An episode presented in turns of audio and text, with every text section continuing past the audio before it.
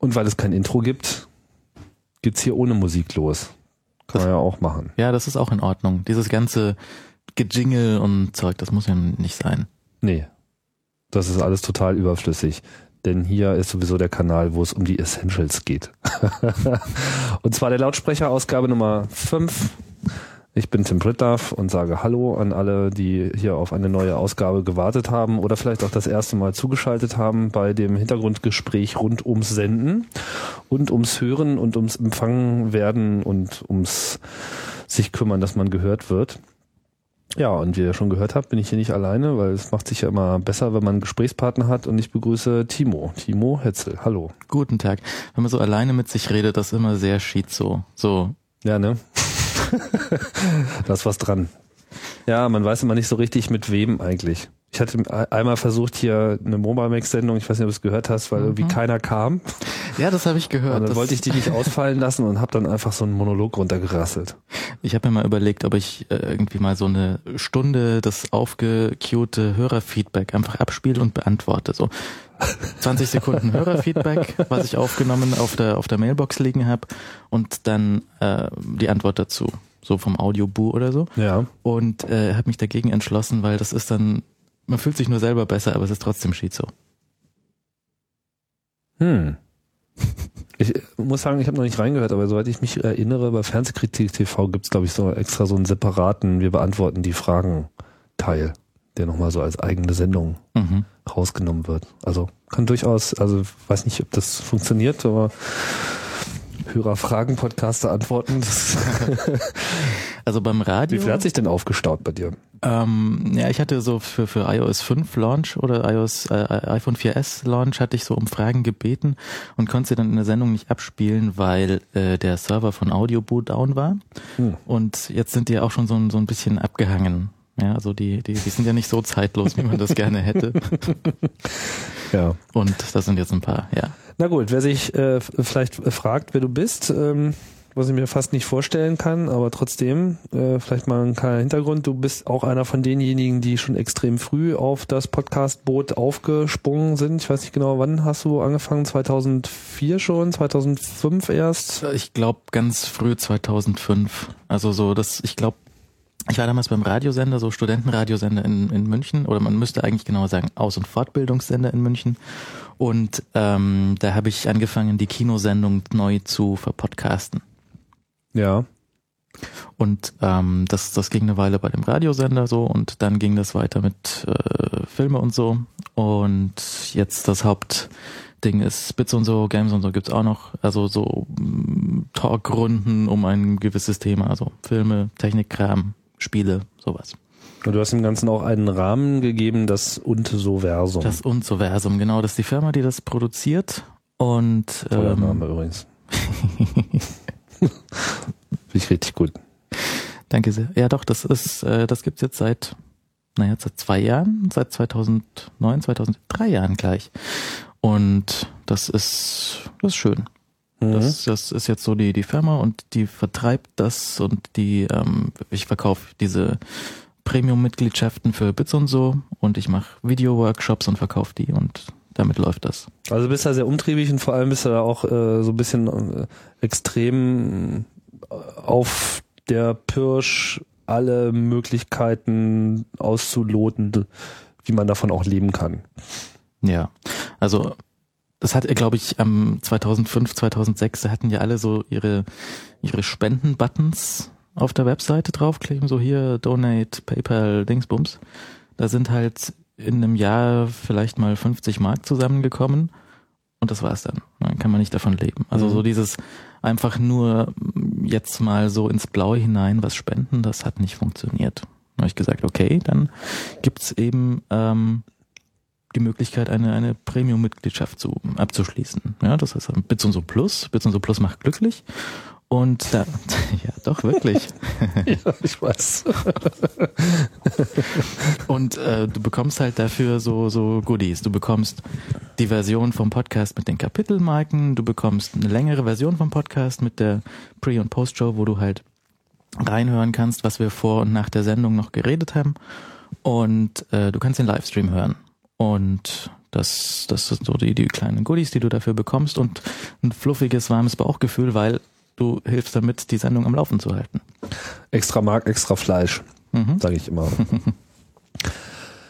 ja, ja, das äh, finde ich gut und es wird ja ähm, allgemein immer äh, viel gezweifelt daran, dass es möglich ist, ähm, sich mit solchen, wie soll ich sagen, Sendeformaten generell im Netz äh, über Wasser zu halten. Das beziehe ich jetzt gar nicht mal nur auf Podcasting, sondern auch Leute, die jetzt mit Videos arbeiten, bloggen etc. Also jegliche Form von von Publikation, insbesondere die Blogs, die, die Blogs, die Blogs, die diskutieren immer viel drüber und klagen auch viel und haben dann vor allem auch immer nur diesen Werbeweg. Ne? Aber interessanterweise scheint ja so ein Abo-Modell und so ein äh, Verkaufsmodell tatsächlich für Audio und gegebenenfalls eben auch für Video schon besser zu funktionieren, als das bei diesen reinen Textmedien der Fall ist. Hast du da auch eine These, warum das so ist?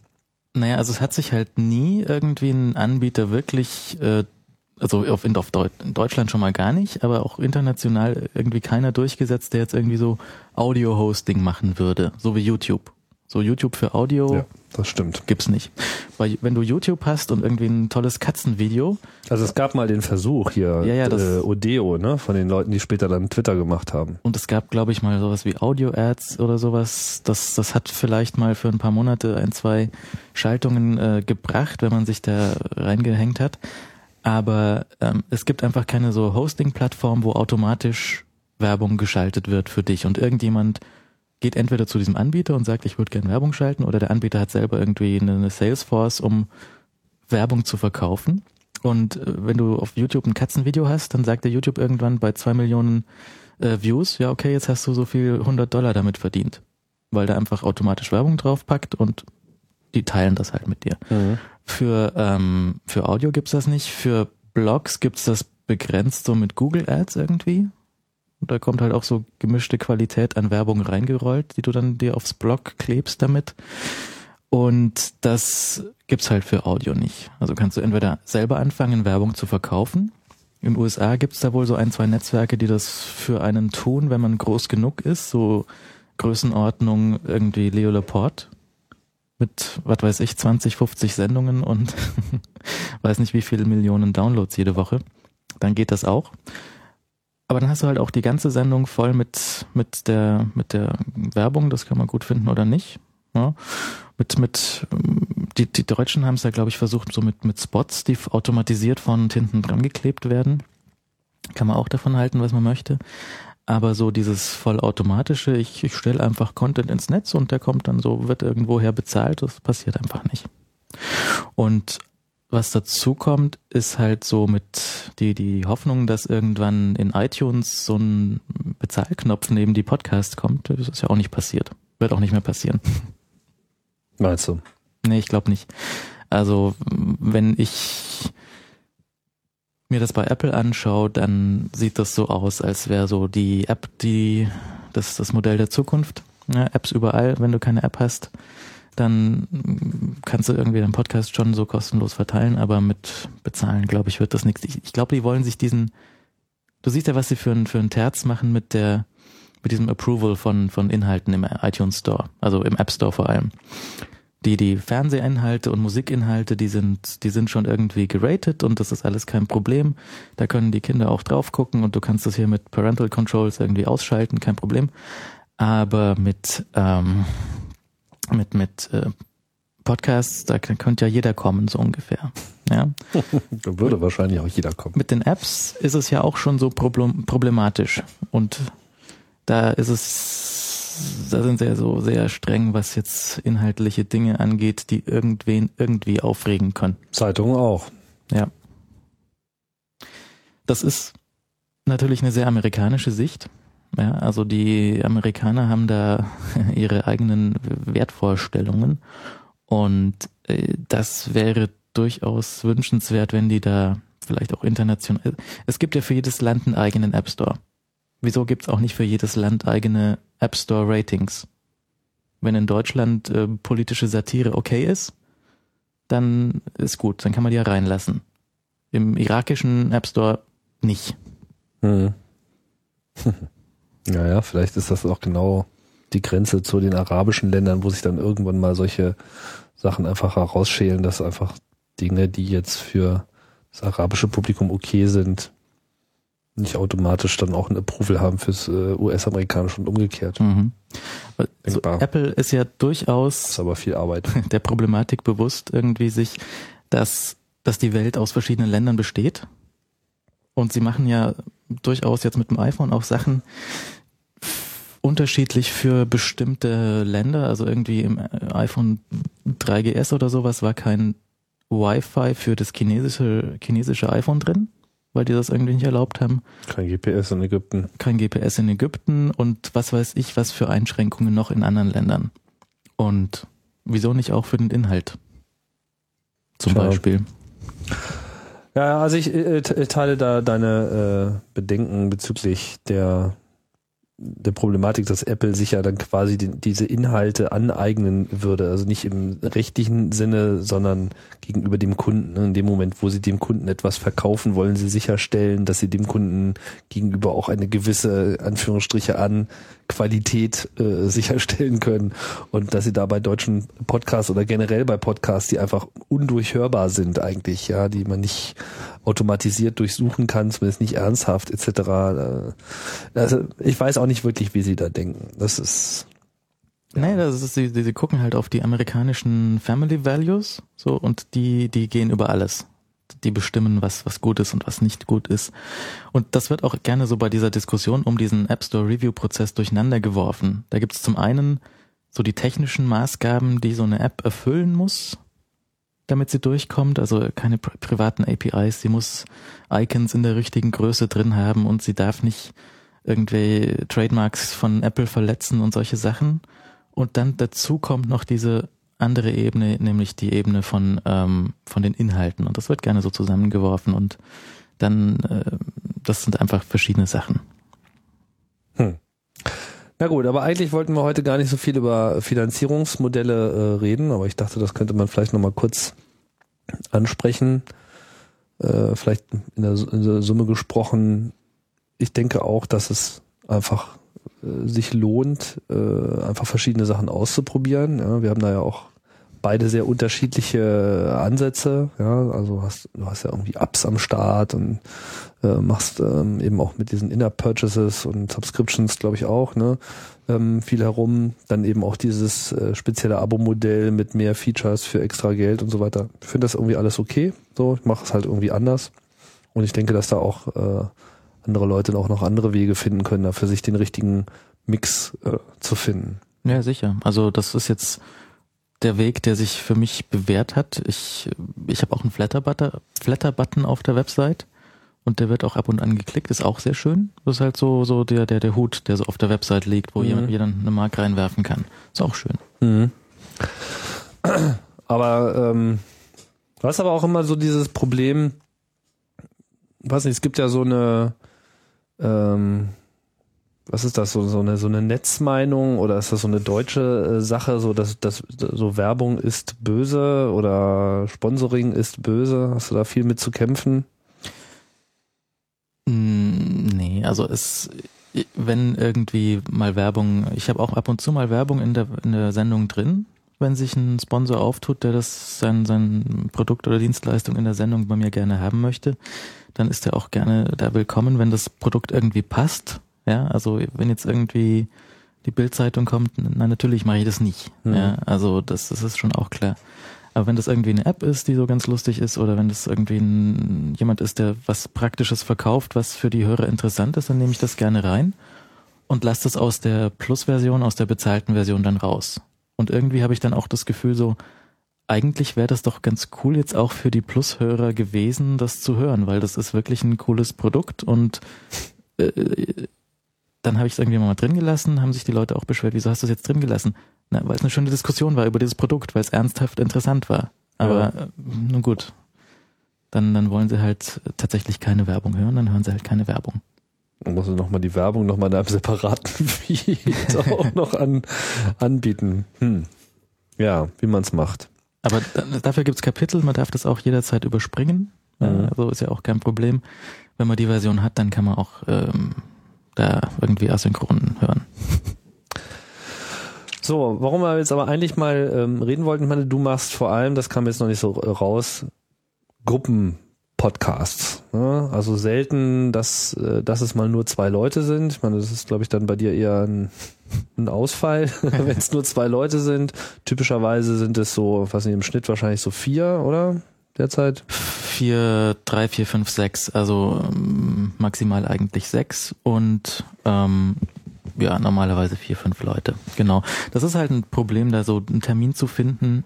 Äh, die, die, die Leute haben alle unterschiedliche Leben, teilweise äh, irgendwie anständige Berufe und sowas und müssen tagsüber zum Arbeiten gehen. Und ähm, dann ist es halt manchmal ein bisschen schwierig, einen Termin zu finden. Und wir machen das halt jetzt wirklich schon seit fünf Jahren und zwar äh, ohne Wenn und Aber jede Woche. Ja, also wir haben im Schnitt 53 Sendungen pro Jahr. Mhm. Und das äh, ist natürlich. Wöchentlich ist echt hardcore. Ja. Also vor allem so lang. Mhm. Das, das hat mich jetzt selber auch gewundert. Ich habe gedacht, wir haben ein bisschen den, den Schnitt ähm, nicht auf, auf wirklich 52 pro Jahr, aber es sind immer noch 53 pro Jahr, die wir im Schnitt jetzt geliefert haben. Krass. Was ist die mhm. aktuelle Sendungsnummer? 267 sowas. 267, oh Mann. ähm, so, und du nimmst das in deinem Studio auf, mhm. aber es sind nicht unbedingt immer alle anwesend. Genau. Ähm, die haben sich so teilweise verteilt, die sind auch teilweise, also Leo Becker ist sowieso in Wiesbaden, Alex Olmer, der war in München, der ist jetzt aber nach Finnland ausgewandert, seiner Freundin hinterher. Und ähm, ansonsten ist ja auch sonst mal jemand irgendwie unterwegs oder nicht in München oder kann gerade nicht oder ist krank und kann, will aber trotzdem mitmachen. Und dann muss der halt irgendwie von zu Hause oder aus seinem Studio irgendwie zugeschaltet werden. Und die anderen kommen dann zu mir ins Studio. Also bei mir im Studio habe ich die, dieses Studio ist ausgebaut für bis zu fünf Leute. Also sind alles ist irgendwie so auf fünffach da an, an Technik, an Mikros, an Kopfhörer, an Verstärker und solchen Kram. Und ähm, ich kann halt zusätzlich Leute über irgendwelche Leitungen dazu nehmen, die nicht im Studio bei mir dazu dabei sitzen. Und das ist in der Regel äh, für den für den Bits und so ist das in der Regel über Skype. Und ich habe aber noch zusätzlich die Möglichkeit, über Telefon oder ISDN oder über einen ISDN-Codec Leute dazuzunehmen oder mich irgendwo dazuzuschalten, wenn ich mit einem Radiosender rede, dann kann ich mich in irgendwie nahezu Hi-Fi-Qualität in das Radiostudio selber verbinden. Mhm. Dann war ja ein bisschen ähnlich so. Ich habe ja hier eigentlich auch ein ähnliches äh, Setup. Also im Detail unterscheidet es sich ähm, sehr. Deswegen müssen wir da auch gleich nochmal drüber reden. Aber im Wesentlichen, ich habe ja auch eigentlich fünf Plätze, auch wenn ich bisher sie noch nicht ein einziges Mal ausgereizt habe, sondern vier war, war, bisher immer so das Maximum. Aber ähm, ich glaube, fünf ist fünf ist auch so gefühlt so ein bisschen die Grenze, was man eigentlich in so einer Gruppe überhaupt noch bewältigen kann. Jetzt nicht technisch gesehen, sondern einfach von der Gesprächskultur her. Ja. ja. Also was auch ganz klar sichtbar ist, meistens zumindest, ist, mehr Leute machen eine längere Sendung, weil jeder will was, was dazu sagen und hat was dazu zu sagen mhm. und ähm, da, da ist, dann geht's einfach in die Länge. Deswegen vielleicht auch nicht unbedingt so schlecht, sich vorher irgendwie ein festes oder irgendwie so ein, ein weiches äh, Zeitlimit zu setzen und zu sagen, okay, wir haben so viele Themen und wir haben irgendwie tatsächlich drei Stunden Zeit und mehr als drei Stunden müssen wir jetzt auch nicht unbedingt den Hörern zumuten. Die haben auch was anderes zu tun. Und die haben diese Woche, in der die Sendung kommt, vielleicht diese drei Stunden Zeit, um die äh, mit diesem Podcast zu verbringen. Wenn man die auf 1,5-fach Geschwindigkeit hört, dann hat man da immer noch genug davon. Mhm. Aber jetzt so rein von der von der Gesprächsdisziplin her ist es ja auch schon schwierig. Also ich finde so ab vier wird's schon kann es schon haarig werden. Gerade weil dieses jeder hat noch was zu sagen mhm. und äh, es fördert natürlich auch die Wahrscheinlichkeit von Unterbrechung, ja. ja. weil man immer so das Gefühl hat, hm, jetzt muss ich aber auch noch was sagen und dann wird's halt auch schnell durcheinander. Dann kann der Hörer natürlich auch nicht mehr so ohne weiteres nachvollziehen, wer redet da jetzt gerade. Zumindest nicht, wenn man jetzt die Stimmen nicht total gut mhm. drauf hat. Ja. Ich behelfe mir da manch, ich behelfe mir, ich weiß nicht, ob das wirklich was hilft. Äh, äh, ich habe das geglaubt. Ich bin mir nicht so richtig sicher, ob ich bei diesem Glauben bleiben soll, dass es was bringt. äh, einen Stereo-Mix zu machen am Ende und jeden auch so akustisch ein bisschen anders zu positionieren, bisschen weiter links, bisschen weiter rechts, um so zumindest die Möglichkeit zu geben, äh, da so ein ähm, Gesprächspartnerwechsel in dem Moment ähm, mitzubekommen. Aber am Ende stört es natürlich trotzdem, wenn viel durcheinander geredet wird. Ja, dazu kommt auch, wenn sich vier Leute unterhalten, dann ist es so, so wie in der Kneipe auch irgendwie kein Problem, wenn, wenn sich zwei anschreien und die anderen zwei anschreien. Die verstehen sich dann schon noch. Aber der Hörer kann dem natürlich nicht mehr folgen. Mhm. Und ähm, was ich da mache, ist äh, sind wie in der Schule Handzeichen. Ja, also wer reden will, meldet sich.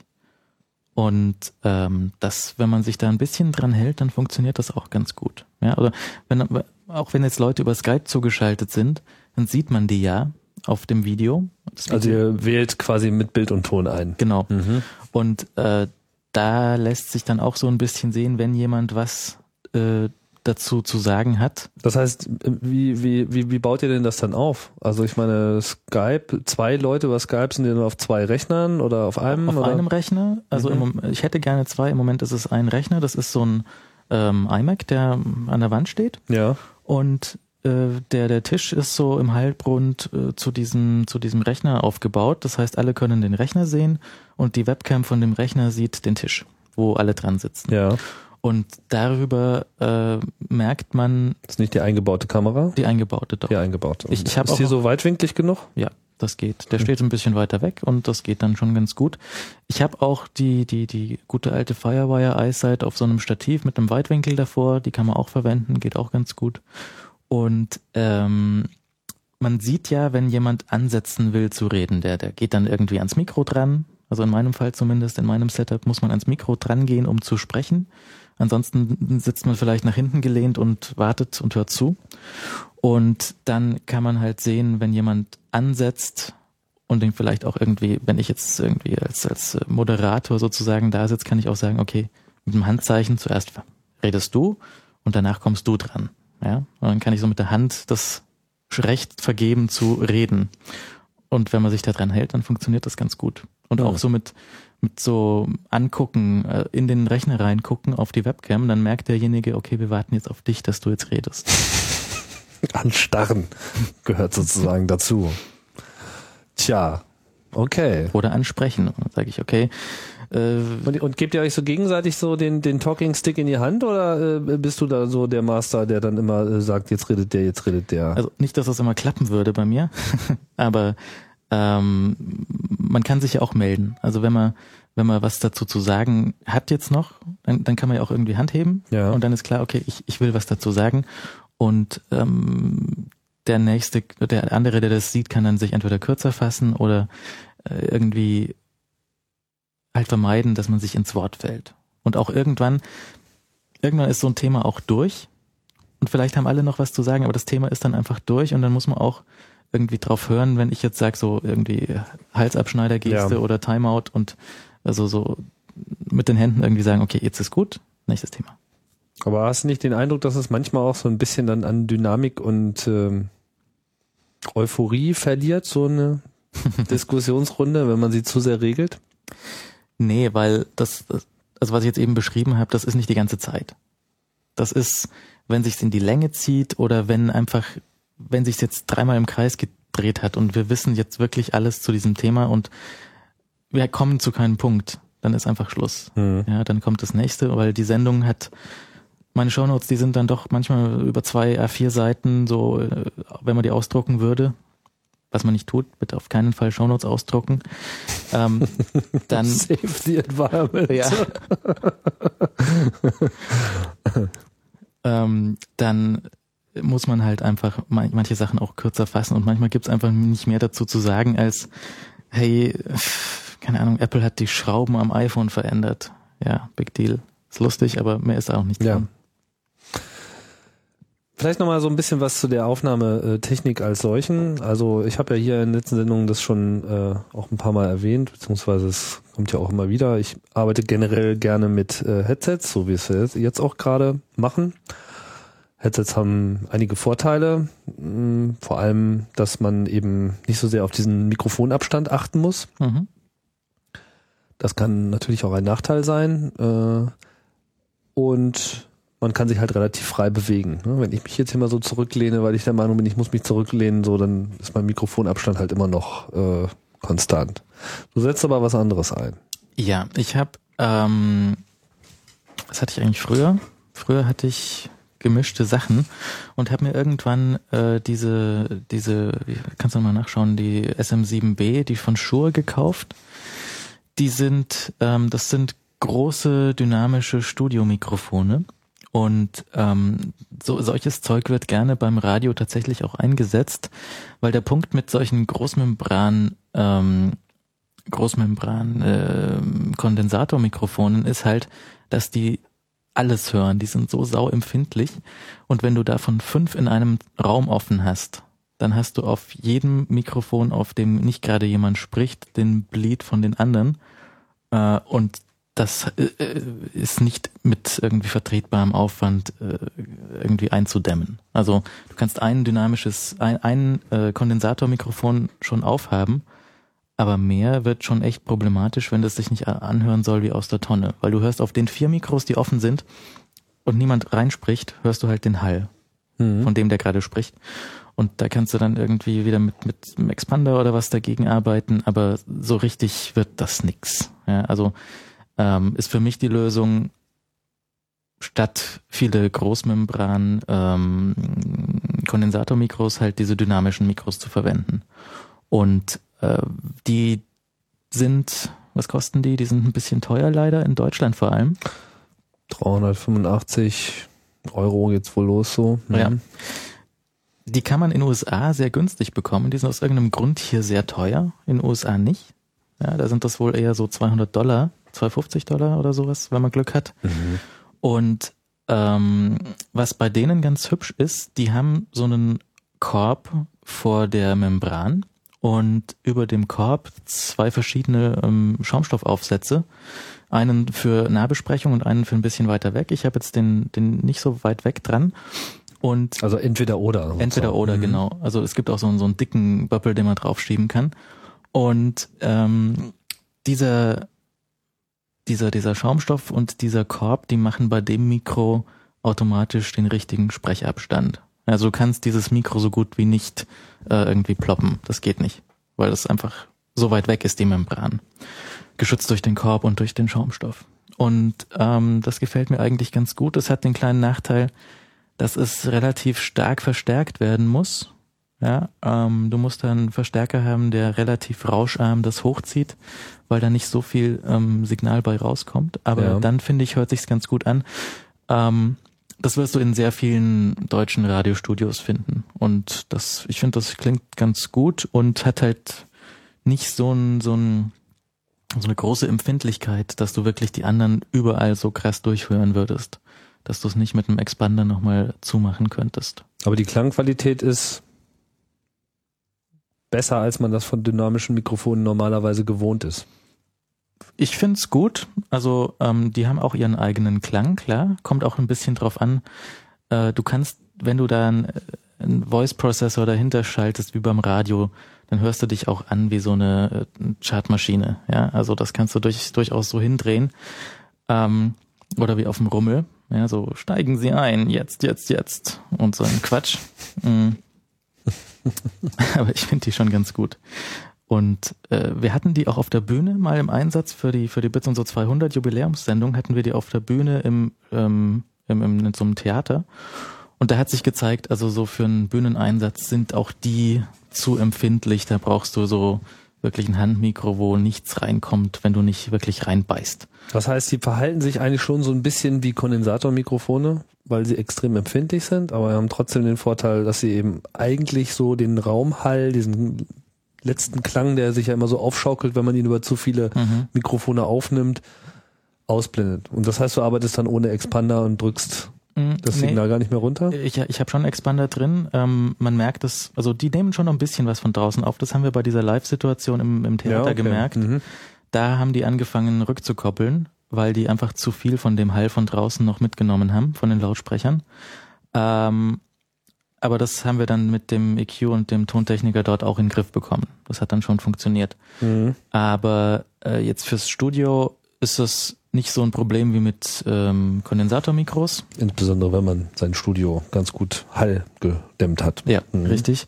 Also ich habe auch Basotect überall. Das sind Schaumstoffmatten. Und ähm, sie haben halt nicht diesen, diesen, diesen typischen Klang von ich beiß ins Mikro, den du mit äh, dynamischen Mikros sonst so gerne bekommst und alles ploppt und du, du hörst jeden Schmatzer und sowas. Hm. Hm. Ja, ist auf jeden Fall eine interessante, äh, interessante Variante.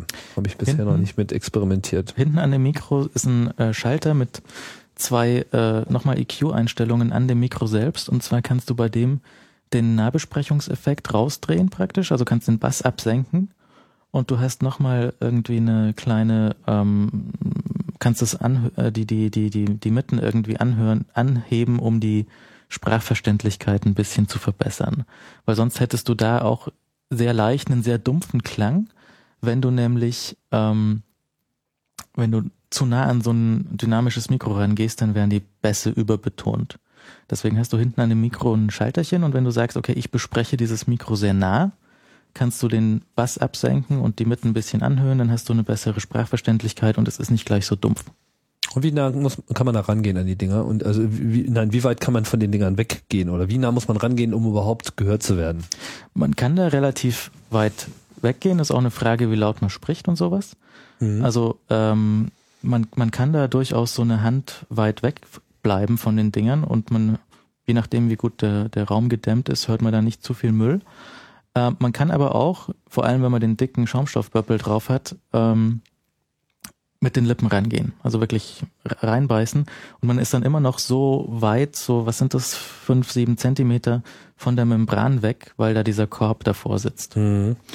Und das macht's halt auch einfach. Man kann nicht so viel falsch machen mit dem Ding. Selbst jemand, der, der keinerlei Mikroerfahrung hat, wenn man sagt, okay, das bleibt jetzt hier vor deinem Mund, dann kann er eigentlich nichts falsch machen. Und die Mhm. hängen halt an solchen äh, Stativarmen, so, so ähnlich wie an einer, wie bei einer Schreibtischlampe. Und so reinatmen und so weiter ist wahrscheinlich kaum ein Problem. Wenig. Stelle, ne? Und man kann halt, wenn man atmen will, auch weggehen, ganz leicht. Mhm. Ja, interessante Variante. Dann laufen die alle zu einem Multitrack-Mischpult. Genau. Ähm, das, das Mischpult, das hat, ich glaube, sechs Mikrokanäle, wo man reingehen kann. Was hast du? Du hast dieses, hast du noch dieses Helix-Teil? Ja, genau. Das ist äh, was 16 Kanäle insgesamt, geht mit Firewire. Die äh, gehen die 16 Kanäle raus und oder 18, weiß nicht mehr.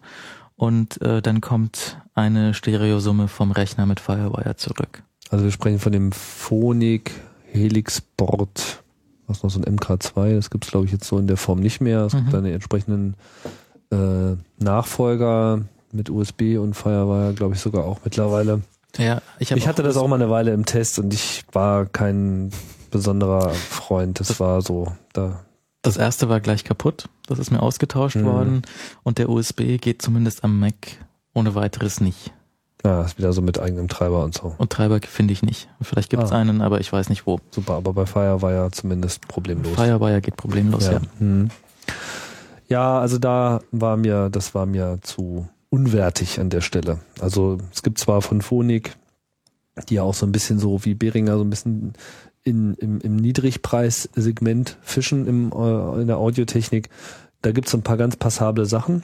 So, ich habe ja auch so einen kleinen, kleinen Mixer, der, na gut, abgesehen davon, dass da auch schon zwei Kanäle ausgefallen sind, äh, mir bisher zumindest ganz gute Dienste geleistet hat.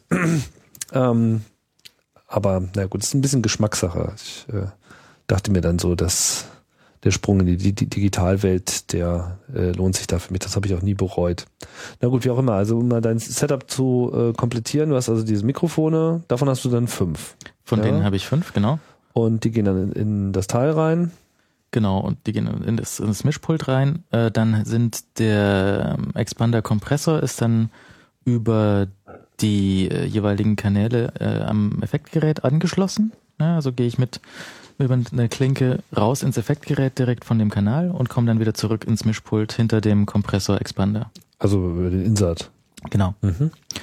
Um, Das ist ein auch relativ einfaches Ding. Ich glaube auch Behringer oder sowas. Und ähm, der macht das hinreichend gut. Ich hatte so ein älteres, das hat angefangen zu ticken. Das ist halt mit diesem relativ. Das ist der, den ich habe hier, dieser zweikanalige. Nee, ist ein vierkanaliger. Der vierkanalige. Ja. ja, okay, den. Ähm, mit diesem relativ günstigen Behringer Zeug und auch von anderen Billigfirmen so, ähm, das, das tut schon. Ich glaube, das ist nicht schlecht, aber die Langlebigkeit ist nicht so unglaublich hoch. Oder man bekommt direkt aus der Schachtel eine, eine Zitrone, ja. Mhm und dann kann man es halt zurückschicken. Aber man muss schon, ich glaube, man muss irgendwie damit rechnen, dass das Zeug nach einer Weile anfängt zu knistern, zu rauschen oder einfach nicht mehr angeht. Und dann muss man halt noch eins kaufen. Ich mhm. habe auch schon ein paar Kopfhörerverstärker durch und Tja, diverses von dem die so günstig, ne? Ja, eben. Ja, eben. kann man sich ein paar von kaufen, bevor man. ja, vor allem die, die höherwertig produzierenden, die haben dann, lassen auch viele äh, manchmal ganz wünschenswerte Features äh, weg, so allein was so die Vielzahl an Kanälen betrifft und so. Ist äh, gar nicht so einfach, mal ein Gerät zu finden, was so viele Kanäle kann. Naja, also ich habe ich hab einen einzelnen, das ist dann der fünfte mhm. und das Vierergerät. Mhm. Und die sind dann über die Inserts angeschlossen, über so ein dickes Multicore-Kabel, da sind halt dann, ja, das wird ein Vierer sein wahrscheinlich, da geht halt äh, viermal raus und viermal zurück über ein Kabel, was was äh, da irgendwie bis zum Rack läuft. Wie, du machst, nutzt aber auch Kompression an der Stelle. Mhm. Du komprimierst gleich. Mhm. Genau, also das Ziel ist eigentlich, ähm, dass dieses, dass der Mix aus dem Pult so gut wie fertig ist. Ja, also ich will da eine Summe rausbekommen, die ähm, man eigentlich so verwenden kann, weil ich sie auch so verwenden muss, weil ich einen Livestream habe. Und der Livestream, der kommt analog aus dem Pult raus von irgendeiner Summe und kommt in einen Rechner, der halt dann mit Nicecast auf einen MP3 äh, Icecast-Server schiebt. Und einfach die Summe durch den Kompressor zu jagen, reicht dir nicht? Das ist dann in dem Nicecast in Software.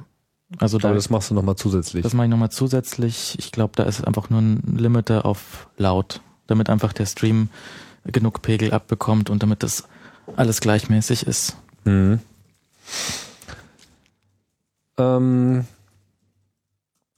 was übrigens sehr hübsch ist in dem Nicecast, ja. finde ich. Du kannst ja dort nochmal so äh, beliebig Effekte zusammenschieben, wenn du weißt, dass dein Signal irgendwie komisch ist oder mm, nicht laut genug, dann kannst du da nochmal in Software nachregeln. Das stimmt.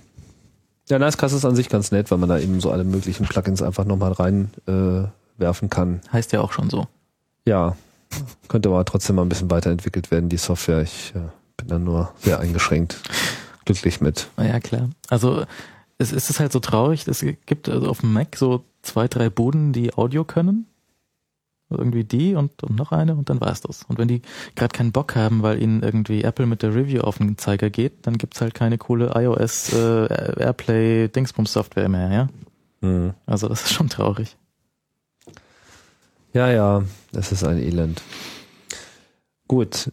Ähm, fünf Kanäle gehen rein ins Mikrofon, ins Mischpult mit fünfmal Insert, schleifst du das durch die Expander-Kompressor äh, Kombination. Drehst du viel an den Kompressoren rum während der äh, Aufnahme oder hast du da einmal deine Einstellung gefunden und das war's? Nee, weil immer andere Leute da sind und die sind dann unterschiedlich laut und sowas und ich gucke halt, dass ich bei jedem so ein bisschen ähm, seine, seine Spitzen rausnehme. Und recht viel mehr mache ich da auch nicht. Mhm. Jo, das ist für die Leute, die da sind. Für die Leute, die nicht da sind, äh, die hängen halt an einem AUX, äh, entweder am Skype oder an dem, an dem äh, ISDN-Gerät und bekommen da einen, einen Mix minus one, wo halt alles drin ist, außer sie selbst, damit die kein Echo zurückgeschickt bekommen. Und äh, der Skype hängt dann einfach an mit, mit einem Klinkekabel an dem mm, Line-In von dem Mac, wo das Skype drauf läuft und bekommt vom Kopfhörerausgang von dem Mac äh, mit einer Klinkekabel auf, äh, also Mini-Klinke auf große Klinke dann sein Stereosignal dort aus dem Skype wieder zurück auf einen Kanal. Ja, das ist ja etwas, also vielleicht schieben wir nochmal kurz Skype nochmal so ein bisschen ähm, neben, äh, also nach hinten, weil das äh, verdient nochmal so sein eigenes äh, Segment. Vielleicht mal kurz so dieses, dieses Setup fertig. Irgendwo muss ja auch aufnehmen. Nimmst du dann auf dem Rechner auf oder nimmst du separat auf? Ich habe ähm, eine Weile habe ich parallel äh, immer zwei Aufnahmen gemacht und zwar einmal auf dem äh, Rechner in, wie hieß das gleich, das tote Soundtrack Pro. ja, das gibt's nicht mehr, oder? Das ist weg. Irgendwie ist es jetzt äh, weg, ja. Mhm. Das ähm, hatte den Vorteil, dass ich es im Gegensatz zu Logic wirklich, also nicht, nicht wirklich kapiert, aber Logic habe ich nicht kapiert und Soundtrack Pro hat für mich gut funktioniert. Das war aber mehr so als Sicherheit, weil ich habe nicht die Zeit, um wirklich jetzt an dem Multitrack irgendwas zu tun. Ja, das war so zur Sicherheit. Vielleicht nimmt man sich auch sowieso nur gleich die Summe auf. Wobei man, das kostet ja nichts. Man könnte auch dann, wenn man wirklich groben Mist baut, vielleicht aus den einzelnen Spuren noch was äh, rekonstruieren. Mhm. Ähm, auf jeden Fall habe ich mit Soundtrack Pro eine Weile aufgenommen. Das habe ich jetzt aber inzwischen auch gelassen, äh, weil es, es braucht es eigentlich nicht, weil die erste Aufnahme habe ich in der Dokumentation vom Nicecast. Der schneidet ja immer mit in ein MP3. Das ist so der Fallback, wenn wirklich alles schief geht. Im Nicecast ist noch eine analoge Kopie auf einem MP3 von Wie der im Nicecast. Du kannst mit dem Nicecast aufnehmen? Ja klar. Ach. Du sagst dem so Archive, MP3, hohe Qualität und dann kommt da ein Wo? An dem Archive-Knöpfchen. Wo ist denn hier ein Archive-Knöpfchen? Hast du einen anderen Nicecast als ich? Nicht, dass ich wüsste, es gibt ja eigentlich keinen anderen. Also gut, äh. irgendwo geht das sicherlich. Ähm, der macht das zuverlässig. Was? Ja, ja. Archive? Wo denn? Präferences? Kann sein, aber irgendwo geht das. Ich bin sicher, ich benutze es seit Jahren. Moment. Aber wenn du irgendwo eingestellt hast, dann musst du auch wissen, wo. Start Archiving. Start Archiving. Mhm. Und dann? Und dann schreibt er irgendwo hin, also bei mir auf dem Desktop, äh, eine Version von dem, von dem Stream. Und auch wenn der Server zwischendurch wegknallt, dann schreibt er weiterhin eine, eine vollständige MP3-Datei. Ah, na, das haben sie ja gut versteckt. Mhm. Guck an. Ja. Das heißt, das ist so der Fallback, falls alle Stricke reißen und die. Ach, da gibt's noch ein extra Fenster dafür. Genau. Na, guck an. Ja.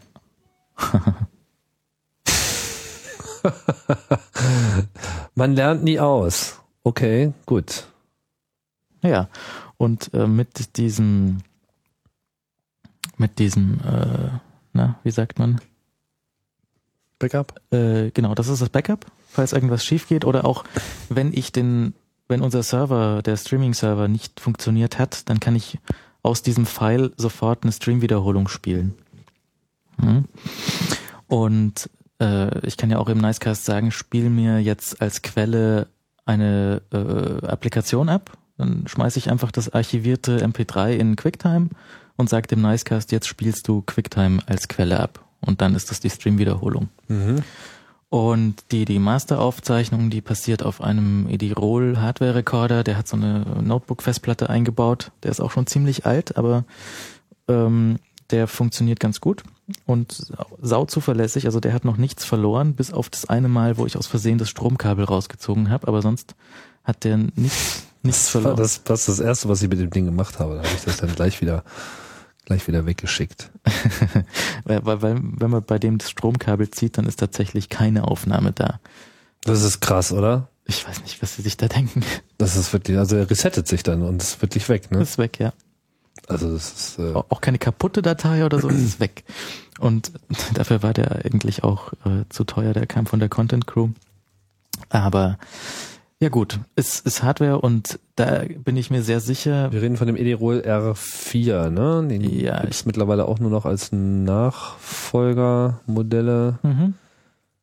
Als Pro. Der hat auch, glaube ich, 1200 oder so gekostet damals. Ja. Der hat ganz viele Funktionen, mit denen man nichts anfangen kann. Solche Sachen wie auf dem Ding irgendwie editieren und der hat so ein Rädchen und du kannst schneiden und Zeug, aber das ist, ist, das finde ich absurd. Auf, auf sowas brauche ich das zumindest nicht.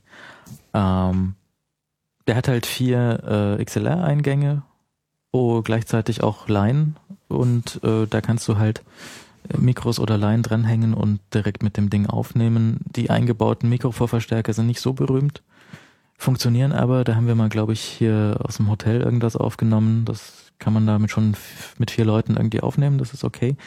Und ähm, an dem höre ich mit. Also ich höre mir das Signal von dem hinter dem Edirol an, damit ich sicher bin, dass was aufgenommen wurde und dass nicht irgendwo zwischen Pult und dem Rekorder was zum Brummen anfängt. Ja, das ist so ein ganz, äh, ganz wichtiger Punkt, den muss man eigentlich nochmal ansprechen. Also wenn man es hinbekommt in seinem Setup, dann ähm, ist das auf jeden Fall eine Qualität, dass mindestens einer hinter dem Rekorder hört. Dazu muss der Rekorder halt in der Lage sein, das, was er aufzeichnet, auch gleich wieder auszuspielen. Das ist eigentlich Standard bei Rekordern, also sollte es zumindest sein. Ich wüsste jetzt nicht, wer das nicht macht.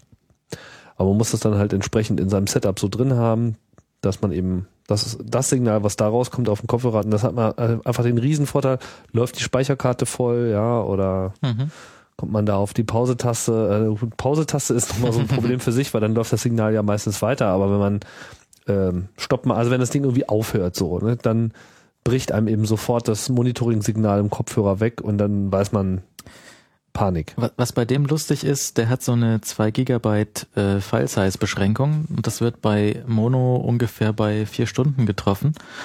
Um das bedeutet, dass der dann eine neue Datei anfängt und in dieser Datei einen neuen Timecode mitzählt. Das heißt, wenn du vier Stunden aufgenommen hast, dann zeigt er auf einmal im Display 001 an weil er von vorne angefangen hat. Ja, und du hast so einen kleinen Herzinfarkt, aber ist noch alles da.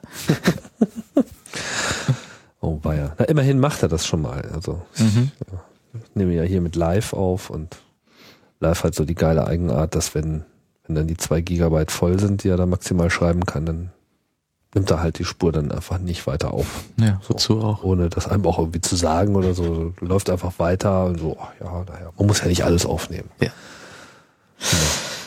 Ja, ähm, die, dann haben wir die Datei irgendwie auf dem, auf diesem Festplattenrekorder drauf, die kann man dann mit USB runterziehen.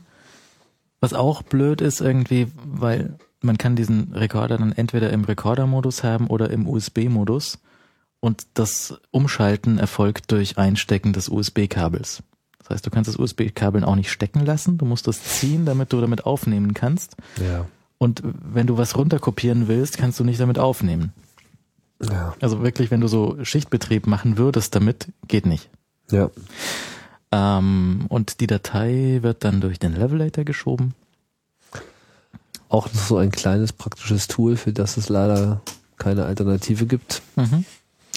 Ähm, da kann man sich super auch in einem Audioprogramm spielen, bis man für jede Aufnahme die richtige Einstellung gefunden hätte oder man nimmt das Ding. Ja, und äh, wenn die Maßgabe ist, ich will es auch noch beim äh, auf der Autobahn im Smart bei 130 hören können, dann tut er seinen Dienst. Ja, also dahinter steckt einfach der Wunsch, ein lautes Signal zu haben. Und das bedeutet, dass man einfach die äh, zur Verfügung stehende Klangbandbreite oder Lautstärkebandbreite in der Datei möglichst effektiv nutzen muss. Und da ist einerseits natürlich schon mal gefragt, dass man seine Signale gut komprimiert dass man quasi die Spitzen rausnimmt und so platt macht, dass nach oben wieder Luft ist. Und wenn das eben alles schön zusammengedrückt wurde durch die richtige Kompression, entweder die Kompression, die du schon jedem Kanal einzeln bei der Aufnahme direkt beim Einsprechen ins Mikrofon durch diesen zwischengeschalteten äh, Expander-Kompressor ähm, durch das Expander-Kompressorgerät äh, da zugegeben hast oder eben durch eine danach irgendwie erfolgende Kompression und dann hat man eben wieder den Hub, um all, alles auseinanderzuziehen, zu normalisieren, wie man das nennt. Und wenn man jetzt mehrere unterschiedliche Spuren hat, wo jeder, also wo der eine redet leise, der andere redet laut, der eine klatscht in die Hände und der andere flüstert die ganze Zeit, da hat man einfach diese unfassbaren Spikes und, und Abstände zwischen ganz laut und ganz leise. Und das irgendwie in den Griff zu bekommen heißt, zu gucken, wo ist es laut, wie viel muss ich hier runterkomprimieren. Und dann hat man mal das Problem, wenn man das so visuell macht und sagt, oh, ich komprimiere jetzt hier einfach so lange, bis ich hier keine dicken Spitzen mehr sehe, dann wendet man eben diese Kompression in der Regel global an. Und bei so einer drei Stunden Aufnahme hat man natürlich das Problem, dass man dann unter Umständen zwei Stunden, wo es bisher ganz okay war, durch diese Kompression einfach klanglich auch zu sehr in Mitleidenschaft zieht. Vielleicht nicht komplett zerstört. Ja. Ist schon irgendwie auch beherrschbar, aber das Problem besteht auf jeden Fall. Oder halt umgekehrt dann zu wenig, dann ist wieder irgendwer zu leise. Und ähm, der Levelator, man weiß nicht genau, was er tut. Sie, sie machen da irgendwie Magie draus, aber der, ich denke, was er tut, ist halt so ein irgendwie lokalisiertes äh, Kompressor-Expander-Teil. Das heißt, der macht zu laute Sachen äh, irgendwie leiser, aber in einem bestimmten Zeitfenster. Ja, und wenn es später in der Datei anders ist, dann macht das dort auch anders. Genau, also er er dreht- muss man sagen, der ist optimiert auf Gespräche. Also das ist wirklich ein Tool, was äh, vom Conservation äh, Convers Conversation Net Network, nee, wie heißt das richtig? Heißt das so? Ja, das heißt so. äh, ähm, genau für diesen Fall entwickelt wurde, um eben lange Sprachaufnahmen automatisiert eben laut zu machen. Und der geht eben adaptiv vor. Das heißt, er schaut sich irgendwie das an, das Summsignal, äh, und ist halt auch mal optimiert für Sprachfrequenzen. Ich weiß Und- nicht, wie gut der funktioniert, wenn man zu viel Musik mit drin hat. sollte man lassen. Also auch äh, gerade eben, wenn man Musik drin hat, dann kann man, dann hat man hoffentlich eine Aufnahme von seiner eigenen Sprachspur und äh, also falls man irgendwie Musik spielt, ähm, kann man ja das auf seine Sprachspur anwenden, den Levelator. Ähm, aber auch nur auf, auf eine Summe von seinem Sprachspur. Also du kannst nicht jede einzelne Sprachspur durch den Levelator jagen, weil da sind ja auch dann große Pausen drin, wo du nur vielleicht so Stückchen von anderen Spuren hörst und dann macht er die laut. Ja, und dann hast du genau das, was du versucht hast, durch deinen Expander zu vermeiden. Ja. Also das, äh, geht nur auf der Summe und schwierig mit Musikcontent. Das muss man einfach selber ausprobieren. Aber in den meisten Fällen ist es hilfreich. In einem Fall habe ich mir sogar mal eine Aufnahme, wo ich vergessen habe, eine Spur mit aufzuzeichnen, wo quasi der eine nur über die anderen Mikrofone mit aufgenommen wurde und so schemenhaft im Hintergrund zu hören war. Ich habe das lange Zeit versucht, eine Woche dran rumgezuppelt, ob ich irgendwie manuell da äh, was regeln kann und es war es war einfach zum Scheitern verurteilt und der Levelator hat zumindest ein halbwegs akzeptables Ergebnis erzielt. mhm. Halbwegs. Also das ist ein nützliches Tool, es ist kostenlos, es ist leider nicht, nicht Open Source und von daher eben auch nur mit einer Lizenz in andere Software unterzubringen, was ich sehr schade finde, weil das wäre mal ganz gut, wenn man das besser automatisieren könnte. Weil du musst dann halt immer so manuell da reindraggen Mhm. und so. Und das, das nervt. naja, gut. Ähm, das dauert auch eine ganze Weile, wenn man dem Oh so, ja, eine, das so, eine, nutzt auch nur einen Kern und so. Das Ja. ist wirklich langsam. so vier Stunden Aufnahmen, das merkt man dann auch, sind relativ groß, auch wenn es nur eine Spur ist, wenn es nur Mono ist.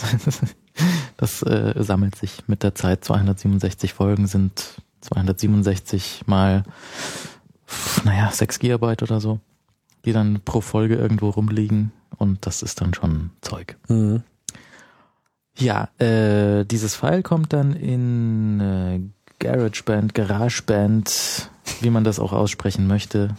Jeder darf sich die Variante aussuchen, für die er für richtig hält. Braucht keinen Kommentar schreiben, wie man jetzt GarageBand ausspricht. Und ähm, wird dort dann äh, geschnitten, äh, aber nicht mehr im Klang verändert, weil man möchte auch wirklich nicht, dass ähm, die GarageBand dann auf vier Stunden Audio arbeitet, weil das wird auch nicht schneller davon. Und da wird halt editiert, Kapitel rein, die zwei Versionen raus. Also du, du nimmst es deshalb, weil es das Tool ist, mit dem man eigentlich am einfachsten Kapitel hinzufügen kann. ja, genau. Aber es hat doch auch so eine Längenbegrenzung, oder ist die jetzt raus? Nicht mehr. Also Nee, vielleicht irgendwo. Keine 999 Takte oder so? Nee, also äh, vielleicht ist da noch eine irgendwo, aber ich habe sie noch nicht gefunden. Also vier Stunden gehen auf jeden Fall. Okay.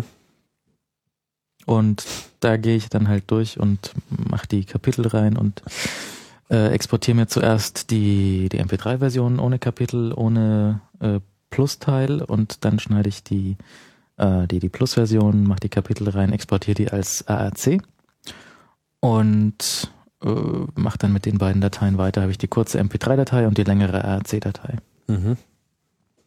Wie findest du deine Kapitelmarken? Mm, Also ich war ja meistens in der Sendung dabei und kann mich vielleicht dran erinnern, habe schon die fertigen Shownotes vorliegen, die wir während der Sendung Du weißt eigentlich schon vorher in etwa, wo diese Trennungen sein werden, also vom Verlauf her, Ja. aber noch nicht genau wo halt. noch nicht genau wo und ähm, man kann das ja zum einen äh, sich merken, wann das ungefähr war. Wenn man wirklich was schneiden muss, bietet sich auch an, in die Shownotes reinzuschneiden. Okay, hier war Stream kaputt, Blödsinn bei einer Stunde 52, 32. Auf der Originalaufnahme muss ich schneiden. Ja, damit ich die, die Stelle wiederfinde, auf jeden Fall. Und die nicht vergesse, auch rauszuschneiden. Und für solche Sachen wie, wie die Kapitel, ähm, man sieht ja auch nach dem Levelator noch, wo Pausen sind und wo Sprecher sich ändern. Verschiedene Sprecher sehen in der Waveform anders aus. Und du siehst die Pausen, wenn du weit genug reingezoomt bist. Und dann kannst du halt hingehen und die Kapitel anhand dieser Waveform so ungefähr finden, hingehen, wo du Sprecherwechsel auf der Waveform siehst. Dann siehst du, okay, das ist irgendwie Leo, Alex, Alex, Alex, Leo und dann komme ich wieder. Und wenn ich wieder komme, dann höre ich das schon. Du gibst ja meistens den Wechsel vor, ne? Genau. Mhm. Dann finde ich das Kapitel wieder, kann einfach P drücken für neues Podcast-Chapter und dann den Titel eingeben. Mhm. Und das geht hinreichend schnell. Also das ist okay. Das ist jetzt wir haben ja beide schon. Aber du hast auch mal damit experimentiert, ja. äh, mit so einer Markierung zu arbeiten. Ja, habe ich probiert, hat geholfen, klar. Ähm, aber habe ich dann, als ich das Multitrack-Recording aufgegeben habe und man hat dieses die Markierung trotzdem gehört, ich habe keinen MIDI-Kram, ich habe die dann so mit irgendwie 19 Kilohertz Ton gemacht und so. Ähm, aber kannst du nicht auch gleich mit diesem GarageBand aufnehmen? Ich meine, das kann doch Multitrack aufnehmen. Wenn du das eh angeschlossen hast. Mm, ja, wahrscheinlich schon. Aber das habe ich zurzeit nicht mehr Multitrack angeschlossen, weil da kein Rechner mehr dafür steht. Ich, ich habe da nicht solche Schmerzen mit den Kapiteln, das geht schon. Also das, das ist einfach Teil von Plus und das muss ich jede Woche machen. Und ich finde das dann auch ganz schön, weil durch diese Verkapitelung habe ich theoretisch schon vorliegen natürlich ähm, komplette Metadaten über das Audio. Also wenn ich wollte, könnte ich diese Kapitel irgendwann irgendwie wieder rausfischen und auch drüber suchen und sowas. Ja, ja, nee, das ist äh, überhaupt gar keine Frage, dass das total mega äh, nützlich wäre und nichts würde ich lieber haben als äh, das. Ist nur sehr schwierig, wenn man jetzt Formate macht, wo es eben vorher gar nicht so klar ist, welche Themen denn nun wirklich alle auf den Tisch kommen. Ja, was weiß ich, wenn ich jetzt Not Safe for Work mache, da habe ich keine feste Liste, sondern da kommt es halt so, wie es kommt. Und wenn ich konsequenterweise jetzt für jeden Themenwechsel, wobei es dann auch manchmal 50 Mal hin und her geht, ja, ähm, da ein Kapitel mache, dann wäre das einfach ein unglaublicher Aufwand, diese Punkte zu finden. Ja. Ja, also es ist äh, sehr, sehr, sehr schwierig und klar, man könnte sich, das ist ja so eine der Methoden, die ich hier auch schon ausprobiert habe, so mit einer Wiimote in der Hand, Knöpfchen drücken und so. Aber auch das erfordert eine unfassbare Konzentration und manchmal ist man einfach auch so verloren im Gespräch, man muss sich ja auch darauf konzentrieren, man, man, muss ja auch noch moderieren. Ja? Und wenn man dann das nicht tut, dann, ja, dann verliert das Gespräch wiederum und das ist halt eigentlich nur mal das Wichtigste. Also es ist, es ist sehr schwierig. Ich werde auf jeden Fall da noch weiter dran äh, forschen, wie man das ähm, optimieren kann. Praktikanten. Ja, ich kann auch nicht jetzt hier noch in jeder Sendung jemand zum Tastendrücken mit äh, rumsitzen haben. Ich meine, das ist ja Quatsch wer, ich, ich dachte, so wird das bei der Tagesschau auch gemacht, der Praktikant, der den Sport aus den Podcasts rausschneidet. ja, aber dann will ich aber auch gleich vollständige Statistiken wie beim Sport. wie viele Gesprächsvorlagen man so pro Stunde geliefert hat. So eine Witzstatistik und so. Mhm. Ja, nee. Ähm, das muss man durch und äh, natürlich so, so lange Dinge, die will man sich auch nicht zwangsläufig dann sofort wieder anhören und die Zeit hat man halt leider nicht. Tja. Tja, das ist ein ungelöstes Problem. Kommen wir doch mal so auf diese äh, Fernsituation. Ähm, ist auch etwas, was bei mir jetzt so ein bisschen mehr äh, ansteht durch das neue Format hier, Logbuch Netzpolitik. Das wird nicht unbedingt immer im Studio erfolgen können. Der Stelle ist äh, Skype vonnöten. Aber ich denke, es wäre mal ganz brauchbar für viele Leute auch so diese grundsätzliche Problematik des äh, Leute aus der Ferne mit reinholen, ähm, kurz nochmal anzusprechen. Eine Sache hast du ja schon angesprochen in deinem Setup, diese N-1-Geschichte, das klang ja auch schon äh, in den Folgen vorher schon mal an. Man muss halt in seinem Mix berücksichtigen, dass wenn jemand aus der Ferne kommt, dass es so mischpulttechnisch was anderes ist. So, jetzt ist aber der Punkt gerade bei Skype, wenn man das angeht, man kann sich's fast sparen. Also man kommt, wenn es unbedingt sein muss, sogar ohne aus, weil Skype so ein aggressives Echo Cancelling hat. Also man kann damit durchkommen, wenn ähm, wenn man Glück hat und nicht zu viel durcheinander geredet wird, dann cancelt äh, Skype das selbst raus. Ja gut, aber was ist das Problem? Das Problem ist, man muss verhindern, dass das, was derjenige sagt, ihm über den Mix nochmal zurückgeschickt wird. Genau. Das ist so diese Situation, man ist am Telefon und man hört sich quasi zeitversetzt mit einer oder zwei Sekunden dann immer wieder selbst. Man hat das manchmal bei schlechten Mhm. Ferngesprächen. Äh, früher war es noch häufiger als heute. Aber kann halt passieren und das muss man verhindern. Und Skype, wie aggressiv, ich meine, er muss ja dann auch teilweise mehrere Sekunden überbrücken können. Also das Problem, was Skype so im Normalbetrieb natürlich hat, ist, da stehen zwei Laptops und die Laptop-Lautsprecher quatschen das äh, entfernte Signal raus und das Mikro von dem Laptop nimmt das sofort wieder auf. Ja, Ja, und weil viele Leute das einfach so benutzen. Genau. Und das ist ja, funktioniert ja auch ganz gut. Ja, also selbst iChat, selbst FaceTime auf dem iPhone macht das ga- ganz gut, äh, praktisch die, ähm, nur das Mikro aufzumachen, scheinbar zumindest, in das gerade gesprochen wird. Und auf der anderen Seite entsprechend andersrum. Ähm, das funktioniert mit Skype äh, so gut, dass ich sogar schon mal vergessen habe, den AUX zuzudrehen in der Sendung und es Mhm. hat keiner gemerkt. Ja. Ähm, das ist natürlich trotzdem angenehmer, wenn es nicht passiert. Ja, weil dann hast du den Effekt, den du hättest, wenn du Skype mit einem Headset machst, dass du nämlich nur dein Signal auf die Ohren bekommst und dein Mikro, was du vor dem Mund hast, nichts von dem Signal auf deinen Ohren hört. Und ähm, das kannst du eben über einen AUX auf deinem Mischpult so regeln, dass der, der Skype nichts von ein- seinem eigenen Signal zurückgeschickt bekommt. Auf diesem Rechner. Mhm. Und wenn man andere Sachen macht, also irgendwie Telefon oder ISDN oder sowas, dann halt, äh, dann muss man das wirklich machen, weil die senden gnadenlos alles, was man dem reinschickt und dann äh, Was verwenden denn die Leute, die mit Skype drin sind für ein Mikrofon? Haben die auch das gleiche Schuhe? Nee, die haben den Rode Podcaster. Das ist ein Mikrofon, was es, glaube ich, auch mit analog gibt, aber die haben die Version mit dem USB-Interface. Und was da sehr hübsch dran ist, ist, dass der, dass der ein, ein, äh, ein, ein Monitoring von seinem eigenen Signal auf einer eigenen Kopfhörerbuchse gibt. Das heißt, derjenige, der da zu Gast sitzt, der steckt seinen Kopfhörer in das Mikrofon und hört sich selbst ohne Latenz auf dem Ding und bekommt das Signal zurück von seinem Skype auch über diesen USB-Sound-Interface auf seinen Kopfhörer geschickt.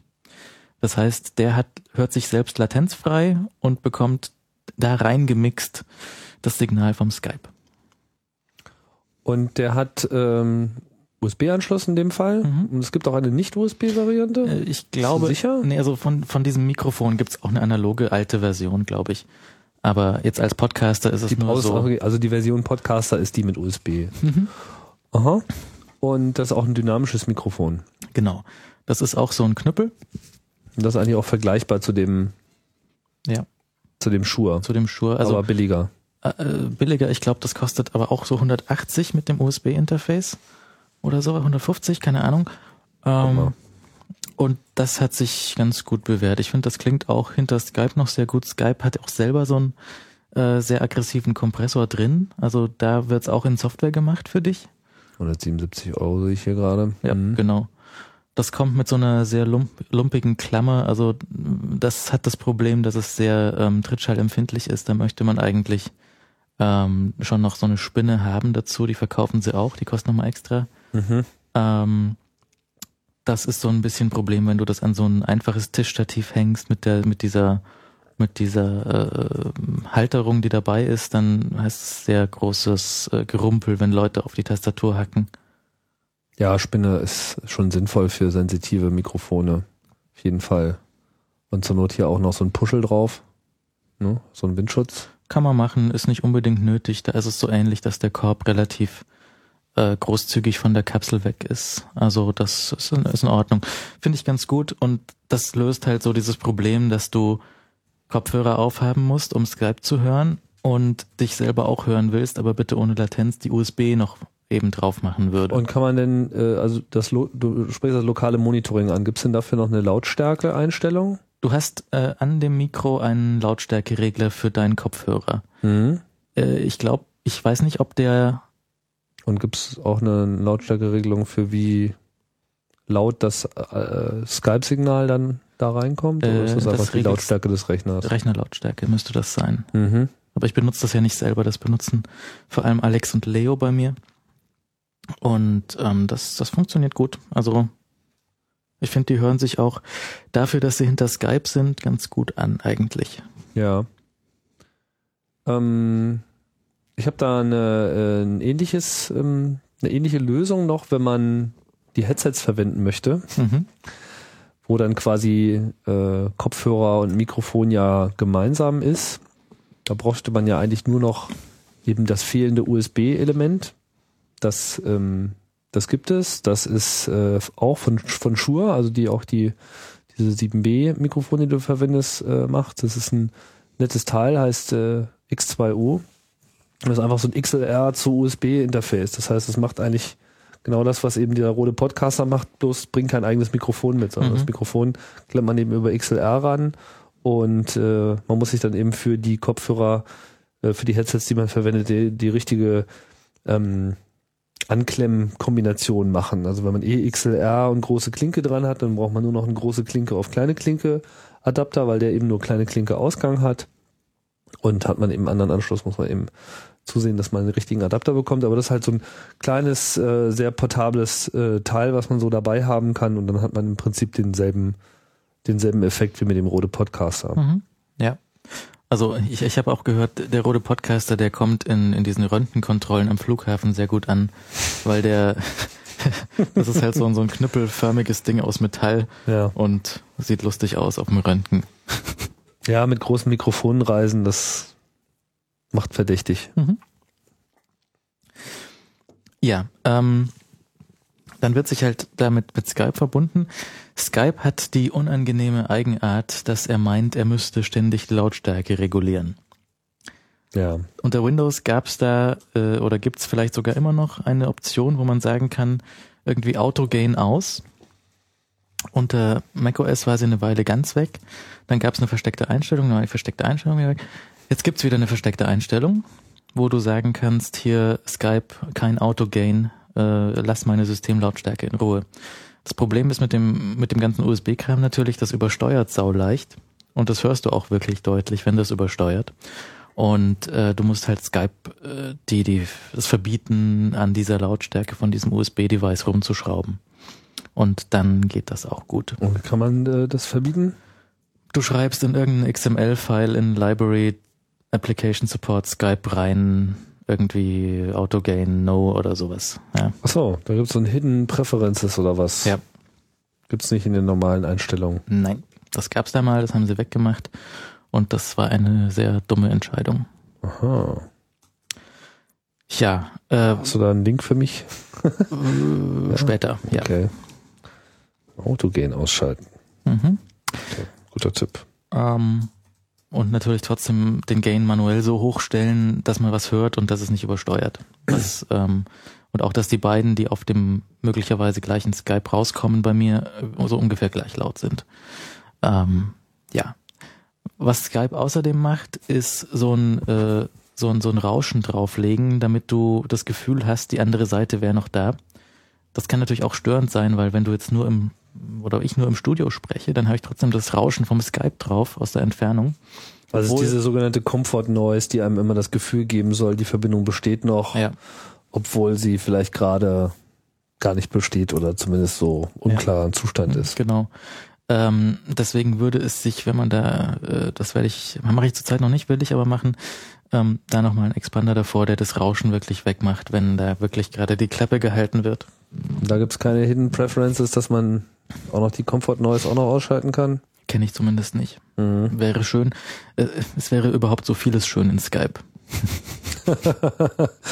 Ja, wobei es ist halt, man nimmt es vor allem deshalb, weil es einfach ganz gut funktioniert. Also es kommt vor allem durch alle Firewall-Settings üblicherweise durch und es hat äh, schon eine ganz ordentliche Sprachqualität und eine ganz brauchbare Stabilität. Habt ihr Mhm. Probleme mit Abbrüchen?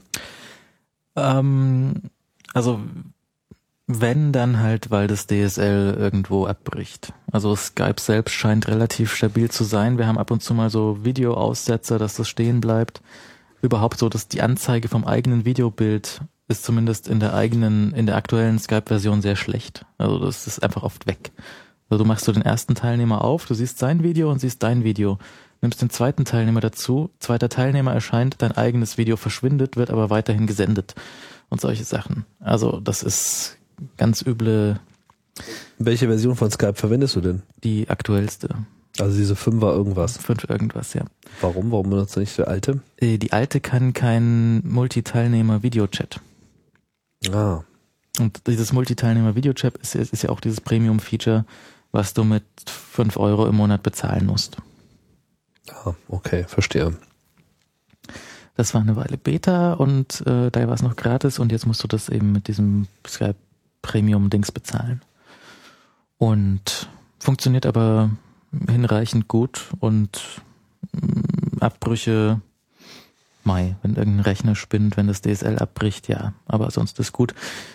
Äh, Alex sitzt ja in, in Finnland an so einer super Glasfaserleitung mit 100 Megabit, was auch immer. Äh, Leo sitzt an einem VDSL mit 50 Megabit und die, die Megabits, die machen es nicht aus, aber die schnellen Leitungen haben auch gefühlt zumindest geringere, geringere Latenzen als diese Feldwald- und Wiesen 6 Megabit ADSL-Anschlüsse. Mhm. Und das ist gut. Und also die Latenz, die wir da hinbekommen, ist äh, sehr Hast brauchbar. du mal gemessen? Nee, aber es ist weniger als äh, GSM und sehr viel weniger als so ein ISDN-Codec. Sehr viel weniger als ein ISDN-Codec. Hm. Mit was? Mit MP2 oder mit MP3? Wenn ich das noch wüsste, es war wahrscheinlich sogar MP2. Aber das müsste man mal ausmessen. Aber es ist wirklich gut. Also da, es ist nicht so gut, als wären sie wirklich vor Ort. Man hat schon auch das Problem, dass man so eine winzige Pause hat, bis jemand anfängt zu reden, wenn man ihn anspricht. Aber es ist so gering, dass man es eigentlich nicht merkt. Also ich bin da sehr zufrieden damit. Hm. Das fände ich mal ganz interessant, das mal nachzumessen. Dass man einfach mal so die Roundtrip-Audio einfach mal aufnimmt. Ja, also ist ja leicht zum einfach, man kann es aufnehmen natürlich, man kann es noch einfacher ausprobieren, einfach sich mal auf Skype anrufen, parallel auf GSM, parallel auf ISDN und dann halt gucken, wo kommt es zuerst raus. Ja, okay. Das ist die Alter Alternative. Hm. Wobei ISDN, also vielleicht sollte man dazu auch noch mal ein bisschen was zu sagen. Wir haben ja auch hier mal selber miteinander schon äh, experimentiert. An sich ist das ja, sagen wir mal, wenn man sich das Internet wegdenkt, so der Standard. Mhm.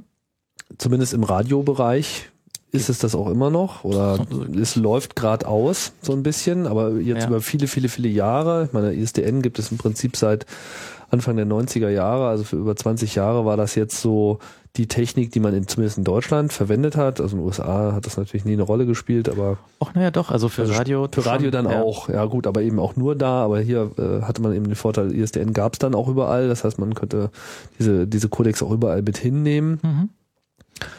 Ja, und äh, ISDN war zumindest früher extrem latenzarm, also im Vergleich zum normalen analogen Netzwerk äh, sowieso, aber das äh, hat ganz gut funktioniert und es hat sich eben eingebürgert lange Zeit darüber MPEG 1, Audio Layer 2. Mhm. Ja, also wenn wir MPEG 2 sagen, dann meinen wir eigentlich äh, das.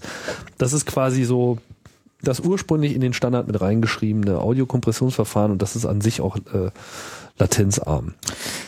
Genau, also wenn wir jetzt Codec sagen, dann meinen wir ein Gerät, äh, so in, in Pizzabox-Format, äh, was man ins Rack schrauben kann oder was man an einem handlichen äh, Griff, an einem Köfferchen spazieren trägt. Also das, das ich habe, ist so ein, so, ein, so ein Köfferchen zum Spazierentragen, wiegt irgendwie 15 Kilo und nennt sich irgendwie Reporter, weil man weil es einen Griff hat. Und ähm, zum Wegschmeißen.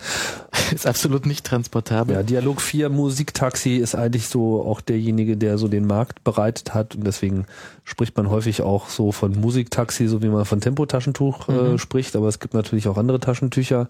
Genauso gibt es auch andere ISDN-Codex, das ist dann so der verbreitete Name, der auch ein bisschen irreführend ist, weil es ja gar nicht so sehr ums Codieren und Dekodieren geht das natürlich auch, sondern vor allem eben über das, das Übertragen. Also gut, das steckt alles drin in dem Namen. ISDN-Codec ist quasi ein, ja, ein ISDN-Telefon mit analogen Ein- und Ausgängen oder auch digitalen Ein- und Ausgängen, wo man das dann eben ans Mischpult anschließen kann. Genau. Und diese Geräte, ähm, ich glaube deine auch, die gibt's so mit in verschiedenen Varianten, muss man, wenn man sowas tatsächlich sich auf Ebay anschaffen möchte oder äh, so aufpassen, ähm, da gibt's verschiedene Terminal-Adapter drin. Ja, also es das heißt nicht, wenn da vorne drauf steht, ich bin ein irgendwie MPEG 1 Layer 2 Codec, dass ich dann hinten auch wirklich ISDN rausbekomme, sondern dann gibt's auch solche, die irgendwie ein Satelliteninterface mit X2 Dingsbums haben. Ne? Mhm. Und X21 und so. Ja. Mhm. Und da, da gibt's äh, viele Feinheiten und vielleicht noch äh, irgendwelche US-Modelle und also sehr seltsame Sachen gibt's da. Ähm, man muss schon drauf gucken, dass da wirklich auch ein ISDN-Terminal-Adapter drin ist, äh, wenn man das ans ISDN-Netz anschließen möchte. Also S0, ja. genau zu sein. Das ist das, was man so braucht. Ja, dann muss man auch noch mal schauen. Üblicherweise ist es so, dass diese Geräte halt im Radiobereich, also sie werden gerade ganz gut abgestoßen, weil jetzt alle wollen irgendwie auf IP gehen oder zumindest Geräte äh, haben, die beides können.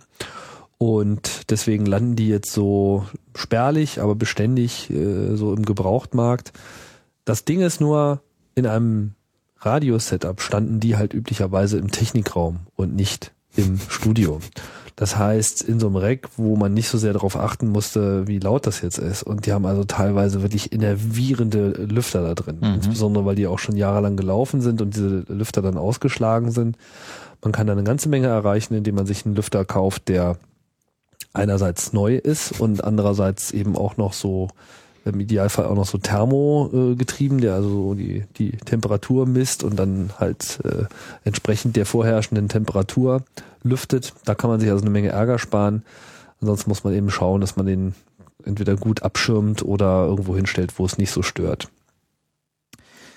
Ja, ähm, diese Teile, die, die sprechen dann teilweise auch unterschiedliche Codecs und verschiedene Varianten dieses Codecs dann so, was da noch an Zusatzprotokoll drüber geht. Das heißt also auch nicht, dass verschiedene Hersteller da kompatibel wären. Wenn man da mal mit einem Radiotechniker spricht, dann sagt er, oder so eine, so eine Leitung irgendwie ein Setup machen möchte, dann fragt er einen, welches haben Sie denn? Dann schauen wir, ob wir das gleiche hier haben, damit es auch sicher funktioniert. Also wenn man irgendwie eins von Dialog 4 hat, dann suchen die auch eins von Dialog 4 raus oder es gibt noch irgendwie CDQ Prima oder hier den Prodys äh, Pronto ESDN 1234 und solche Scherze. Also das ist nicht so richtig kompatibel, meistens beinahe, aber man kann dann auch auf solche Fälle stoßen, dass der äh, entfernte Codec auf 48 Kilohertz eingestellt ist und der lokale auf 44.1 und dann hast du das Problem, dass die äh, Höhe von deinem Audio nicht mehr stimmt. Ja, ja, das ist also gut. Es gibt so ein paar äh, Minimalstandards. Also vielleicht nochmal kurz zum Verständnis. Ich weiß gar nicht, ob das jetzt so interessant ist, aber da wir jetzt eh was drüber wissen und die Dinger haben, erzählen wir das jetzt einfach mal. ISDN ist ja digitales Telefonieren. Man hat äh, im Prinzip getrennte Hin- und Rückwege. Das ist ja schon mal ein Riesenvorteil. Dadurch entsteht einfach dieses äh, Echo-Cancellation-Problem erst gar nicht. Mhm. Das heißt, äh, anders als beim normalen analogen Telefon, wo das über denselben Draht geht und man einfach so inhärent so ein Echo-Problem hat, kann das eben bei ISDN nicht passieren. Das ist auch, glaube ich, das, was das von vornherein eben für Audioübertragung so interessant gemacht hat. Und jeder Kanal hin und zurück ist 64 Kilobit, da kriegt man, kriegt man schon so einiges unter. Und äh, jetzt kann man halt eine Verbindung herstellen. Das ist die Frage, macht man die Stereo oder macht man die Mono? Ähm, wenn man Stereo macht, dann möchte man vielleicht eben auch gleich äh, beide B-Kanäle benutzen. Das sind alles solche Sachen, die man eben dann einstellen kann. Und da wird's dann auch ein bisschen knifflig, weil dann hat man so Fummelmenüs mit irgendwie Untereinstellungen und lalala und dann weiß man, wenn man nicht merkt, dass ich das jetzt dauerhaft oder ist das nur irgendwie temporär und habe ich irgendwelche Presets dafür, um das schnell abrufen zu können. Dann warten die Geräte nicht selten auch noch mit einem Automatikmodus aus, wo sie dann einem versprechen, dass wenn dann einer anruft, dass sie das schon irgendwie durchprobieren, was denn wohl das Richtige ist. Aber mhm. da gibt es auch kein wirklich äh, standardisierte Vorgehensweise, wie man das so macht. Also es ist eher so ein bisschen Glücksspiel. Im Zweifelsfall kann man aber auch einfach sagen, ich mache jetzt hier 64 Kilobit und äh, Mono, ein Kanal, einfach nur ein Mono, nicht Stereo und äh, mit MPEG 1 Audio Layer 2. Das ist eigentlich so dieser Musikam Standard oder das, was das Musiktaxi halt äh, gemacht hat.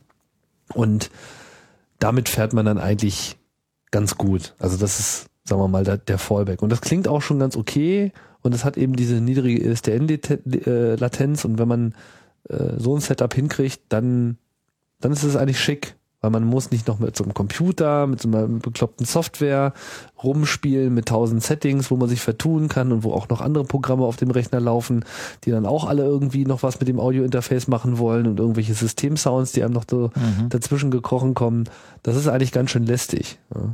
Und wenn das halt, also wenn ihr irgendwie Fußballfreunde seid und hier so Konferenzschaltungen äh, aus den Stadien und sowas, die sitzen da an solchen Teilen dran. Ja, die bekommen ähm, möglicherweise noch so ein, so ein ähm, irgendwie Techniker reingeschaltet, der ihnen vielleicht noch sagt, so hier jetzt gleich oder so. Es gibt sogar Geräte, die haben noch so eine Datenleitung zusätzlich und können dann irgendwie rote Lampe, gelbe Lampe ansteuern und sowas, damit du als Reporter weißt, wann du dran bist. Und ähm, da sind irgendwie so serielle Schnittstellen dran, wo du dann irgendwie so Bits umkippen kannst aus der Ferne. Das ist relativ lustig, glaube ich. Ähm, und äh, das wird äh, mit solchen Geräten gemacht, ja. Und du hast halt da das, das Signal von, von draußen, was vom Sender reinkommt, in dem Fall beim Radio, und äh, kannst dein eigenes zurückschicken. Und das ist, funktioniert wohl seit, seit, naja, 20 Jahren sehr zuverlässig. Ja. Was ähm, hätten wir denn eigentlich gerne? Also jetzt geht ja der Trend hin zu IP-Codex. Das heißt, dieselben Geräte, die es so bisher mit ISDN gab, die kann man sich jetzt auch mit Ethernet-Buchse mhm. dazu kaufen. Teilweise gibt's die auch schon wieder im Gebrauchtmarkt, so die erste Generation. Ist schwierig zu kriegen, knifflig. Und die warten dann eben auch noch mit einer moderneren Zahl von neuen Codecs auf. Da ist dann auch teilweise AAC schon drin zu finden. In den neueren Geräten, die man jetzt kaufen kann, üblicherweise auch schon das HE, das High Efficiency AAC. Das natürlich extrem bandbreitenarm ist und eine sehr gute Qualität hat, auch mit Stereo. Mhm. Und das ist natürlich super verlockend. Also eigentlich so als Podcaster, was ich gerne hätte, wäre so ein kleiner Brick, so ein Mini-Teil. Das wäre mal schön, wenn das mal einer bauen würde wo einfach Ethernet drin ist, was in der Lage ist, sich in so ein IP-Netz einzuklinken und was vielleicht so einen kleinen Webserver noch drauf hat, damit man das Ding brauchbar fernbedienen kann. Dann braucht man auch nicht so viele Buttons. Ja, das kann man kaufen, aber halt für richtig Geld, weil genau, das halt die sind nämlich furchtbar braucht. teuer, diese Teile. Ja, das brauchen schon Menschen. Aber nicht so viele. Ja, also nicht so viele wie ein iPhone. das ist schade. Vielleicht könnte man auch mal ein iPhone verwenden also ich bekomme ab und zu mal so einen Link zugeschickt, hier ist VoIP-Software so und so, probier das doch mal statt Skype. Mhm. Und äh, Skype funktioniert halt so dann doch zuverlässig genug, dass ich da eigentlich so Experimente nicht im Live-Betrieb mache, sondern halt bei Skype bleibe. Und ähm, ich hätte natürlich, ich habe ich hab ja genug Bandbreite, ich habe genug Bandbreite mit einer niedrigen Latenz, also ich könnte über mein Netz super auch so eine Hardware benutzen aber halt nicht ähm, in dreifacher, nee, in vierfacher Ausführung mir dann kaufen. Das ist halt nicht drin, weil die halt 5000 Euro kosten. Ja, aber eigentlich müsste es möglich sein, sowas zu bauen. Und eigentlich verstehe ich gar nicht, warum. Also wenn, wenn, wenn, wenn man jetzt mal so ein kleines Projekt nehmen würde, hm, was weiß ich, es gibt ja genug von diesen Bastelplattformen, mhm. kleine Embedded-Gerät, äh, was so für ein, zwei, 300 Euro vielleicht durchaus auch zu haben ist was so die Möglichkeit bietet, dass man da auch noch die entsprechenden Audio-Wander gut ranbaut, ein paar XLR-Stecker etc. in so ein kleines Gehäuse. Ich weiß, das ist jetzt schon wieder ganz schöne Fummelei, aber im Prinzip ist das ein, ein toller äh, Zukunftsmarkt, weil in dem Bereich werden einfach, wird einfach so sagenhaft viel Geld genommen für die äh, Codex, dass es, äh, ne, dass man da vielleicht auch durchaus Konkurrenzfähigkeit äh, zeigen kann. Hauptproblem ist aber die Codex. Weil das ist natürlich alles wiederum patentbehaftetes Zeug, was in irgendwelchen Lizenzpools liegt und so, dass man eben dafür eben auch noch Geld bezahlen muss. Es gibt natürlich jetzt Möglichkeiten, mit freien Codex zu arbeiten. Nur da gibt's halt eigentlich nur OGG derzeit so, auf das man sich einigen müsste. Wäre natürlich wunderbar, wenn es so ein Gerät gäbe, was so einfach so hier auch übers Internet und dann läuft das irgendwie wunderbar und benutzt einfach genug Bandbreite und klingt gut und hat eine niedrige Latenz. Das ist auch gut. Mhm. Ja. Vor allem, wenn es auch noch die Möglichkeit gäbe, auch mit einer Software auf dem Rechner sich zu verbinden, dass man eben auch noch da die Möglichkeit hätte, einfach mit normalem USB-Headset ranzugehen, ohne dass man jetzt dieses Gerät braucht. Ja, Weihnachtsmann wäre auch schön, aber Weihnachtsmann? gibt, gibt's halt nicht. Ja. Ja, genauso. Also ich, ich glaube halt nicht, dass da, wenn da nicht jemand selbst irgendwie diese Schmerzen hat, äh, da die, die Energie in irgendein Open Source Projekt stecken würde. Ja, es muss ja nicht mal Open Source sein. Also wie auch immer. Ja, aber das äh, ist halt so ein Spezialanwendungsfall, dass sich diese Firmen erlauben können, 5000 Euro für so eine Büchse zu verlangen. Also ich, ich, ich glaube nicht dran. Ich hätte es auch gerne. Ich nehme eins. Ich gebe die Hoffnung nicht auf. Ja. Aber wir nehmen auf jeden Fall schon mal zwei. Ja. Ja, ich meine, das kann doch nicht, das kann doch nicht angehen, dass man nicht einfach äh, in der Lage ist, es übers Internet zu verdienen. Ich meine, es wäre auch schön, wenn man einfach so einen kleinen iPod Touch äh, nehmen könnte. Weißt du? Mhm. Mit dem man sich halt einfach per Dock da rein verbindet. So, wo Also- ja im Prinzip auch USB drüber laufen könnte und wo man auch ein Audio-Interface dran bammeln könnte und dann Sound rein, Sound raus und die abläuft und fertig. Ja, so gerade iPod Touch ist ja so diese 190 Euro Embedded Plattform, äh, die man sich da vielleicht anschauen könnte. Ja, weil da ist Audio drin, da ist WLAN drin und ähm, man kann recht leicht Software draufpacken. Ähm, das, das wäre natürlich äh, recht hübsch. Und wenn man, wenn man da sich so ein Dock besorgt, was irgendwie hübsch Audio rein und raus gibt, das gibt's glaube ich auch so mit XLR auf Dock-Connector. Ja, ich habe da so ein bisschen den Überblick verloren, weil es gab da am Anfang mal was und irgendwie ist das Audio in, das Analoge ist jetzt aber auch bei den moderneren Devices wieder weggefallen. Jetzt müsste man das halt über USB machen. Also zum Gerät hin quasi USB sprechen, um da Sound rein und raus zu liefern, weil es halt diese Audio-In-Dinger nicht mehr so gibt. Aber äh, an äh, Audio in auf den Dock-Connector gibt's das nicht mehr. Das gibt's schon noch. Also so für, für Auto-Headset und sowas, das meldet sich doch sicherlich da als analoges Audio in an am Telefon. Ähm,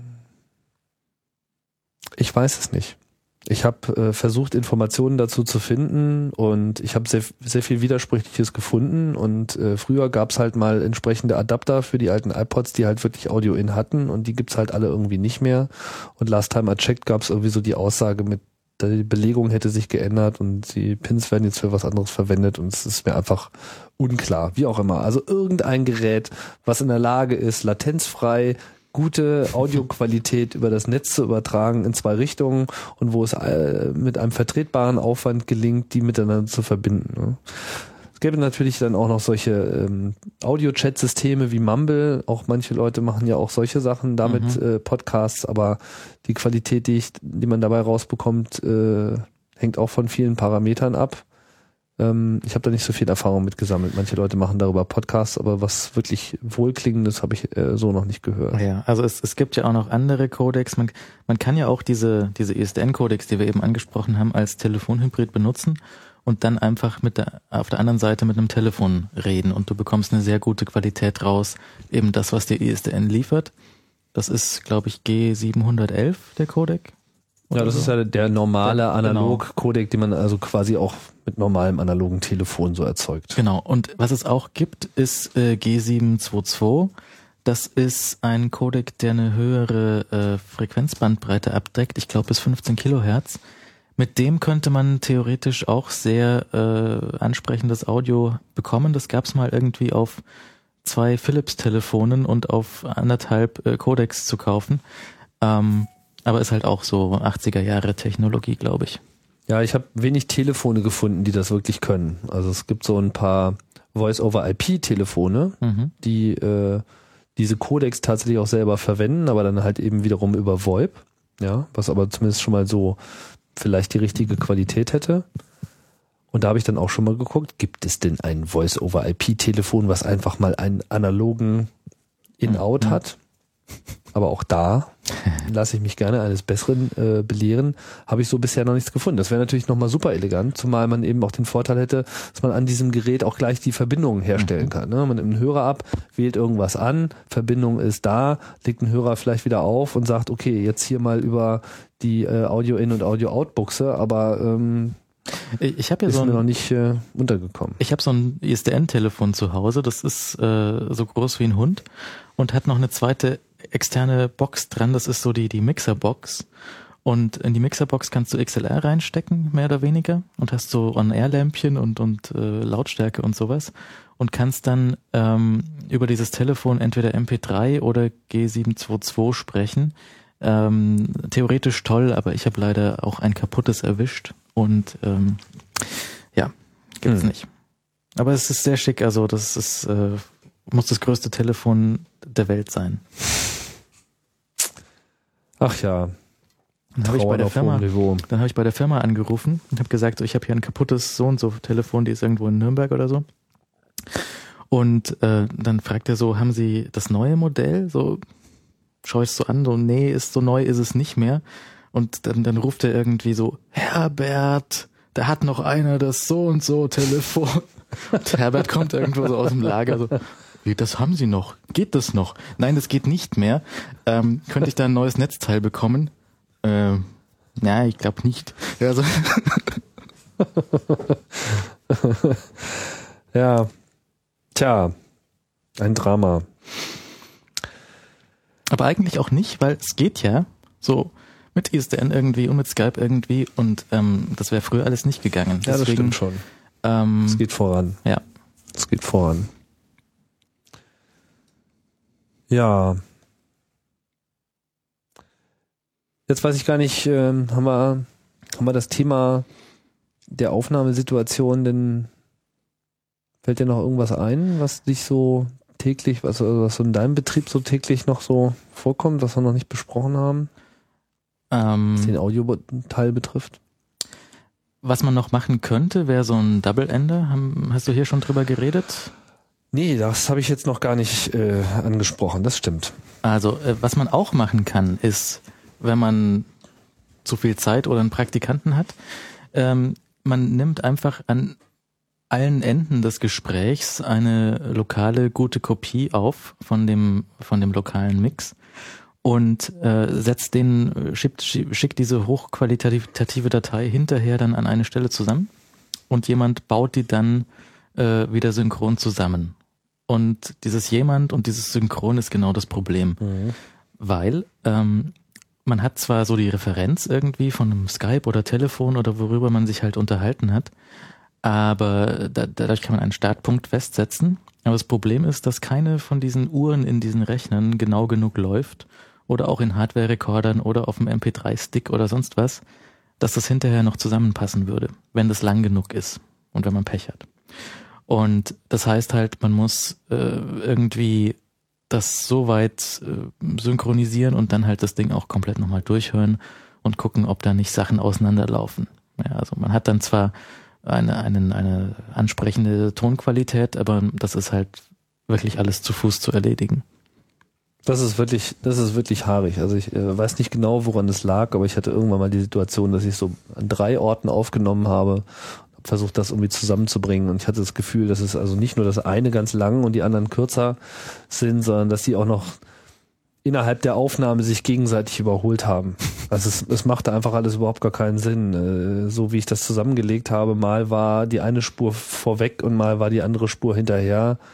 Ähm, Also was zum Beispiel der, ganz komisch. der viele Mac-Software, wenn die äh, einen Beach Boy produziert, also wenn das äh, Programm nicht mehr äh, responsiv ist, ähm, dann hört das einfach auf aufzunehmen. Das macht dann nicht ein Loch in die Aufnahme oder irgendwas, sondern da ist dann kurz auf Pause gedrückt worden.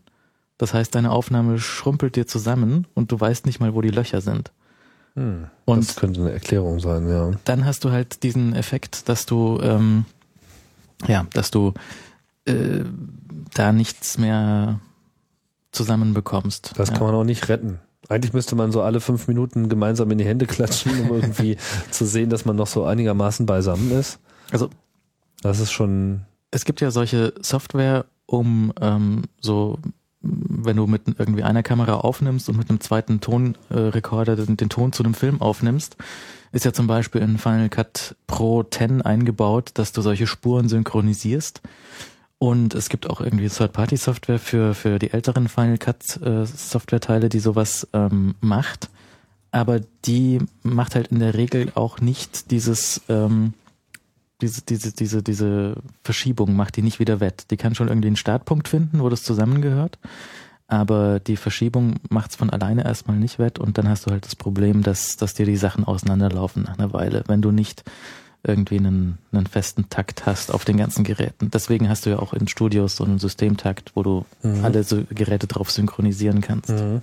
Aber es ist natürlich in dem Moment schwierig, wo jemand eben ganz woanders ist und da aufnimmt, dann ist einfach eine Taktsynchronisierung nicht möglich. Das Einzige, was man halt machen kann, ist, wenn man eben aufnimmt und man nimmt eben auf, äh, auf beiden Seiten auf, dass man eben wirklich so dieses wir klatschen in die Hände äh, Ding macht, um einfach einen Anfangspunkt zu haben und einen Endpunkt zu haben, weil wenn man dann die beiden Aufnahmen nimmt, kann man dann eben die schon mal äh, in separaten Spuren, in der welcher Audiosoftware man auch mal äh, verwendet und dann sagt man halt, okay, hier, das mhm.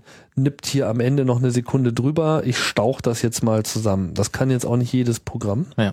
Ich hatte sehr gute Ergebnisse übrigens mit Final Cut Pro mhm. 10, was ja eigentlich primär so für Video ausgelegt ist, aber was eben genau dieses Feature sehr effizient und äh, auch visuell gut geführt realisiert und danach hat's dann halt gepasst. Ja. ja muss man auch ein bisschen aufpassen, wenn man als Referenz äh, Skype verwendet, weil Skype, wenn die Netzwerkverbindung irgendwie ein bisschen hängt, dann das Audio auch ein bisschen langsamer rausspielt und dann nachher wieder aufholt.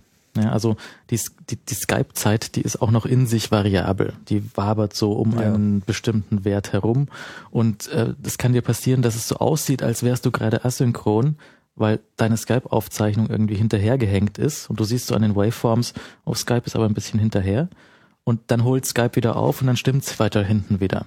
Also das ist äh, okay, das ist genau dieses Gewaber, was ich meinte. Ja. Ja, also eigentlich optimal ist, dass schon die Übertragung selbst gut ist und dass die Gegenseite ein gutes Mikrofon verwendet und dass das, was da gesagt wird, auch möglichst schnell und unterbrechungsfrei im lokalen Studio, wo man eigentlich aufnehmen möchte, landet, so dass man mit dem übertragenen Signal arbeitet. Mhm. Ja. Trotzdem kein Fehler auf beiden Seiten aufzunehmen, allein schon mal so von äh, aus so Backup-Erwägungen heraus, weil wenn dann ja. zum Beispiel so eine tote Stelle drin ist bei der Aufnahme, dann hätte man die vielleicht eben noch in dem Backup. Ja, wobei jetzt in meinem Anwendungsfall ist ja auch so eine Maßgabe, äh, ich möchte es mit möglichst wenig Arbeit und möglichst schnell rausbekommen, die fertige Folge.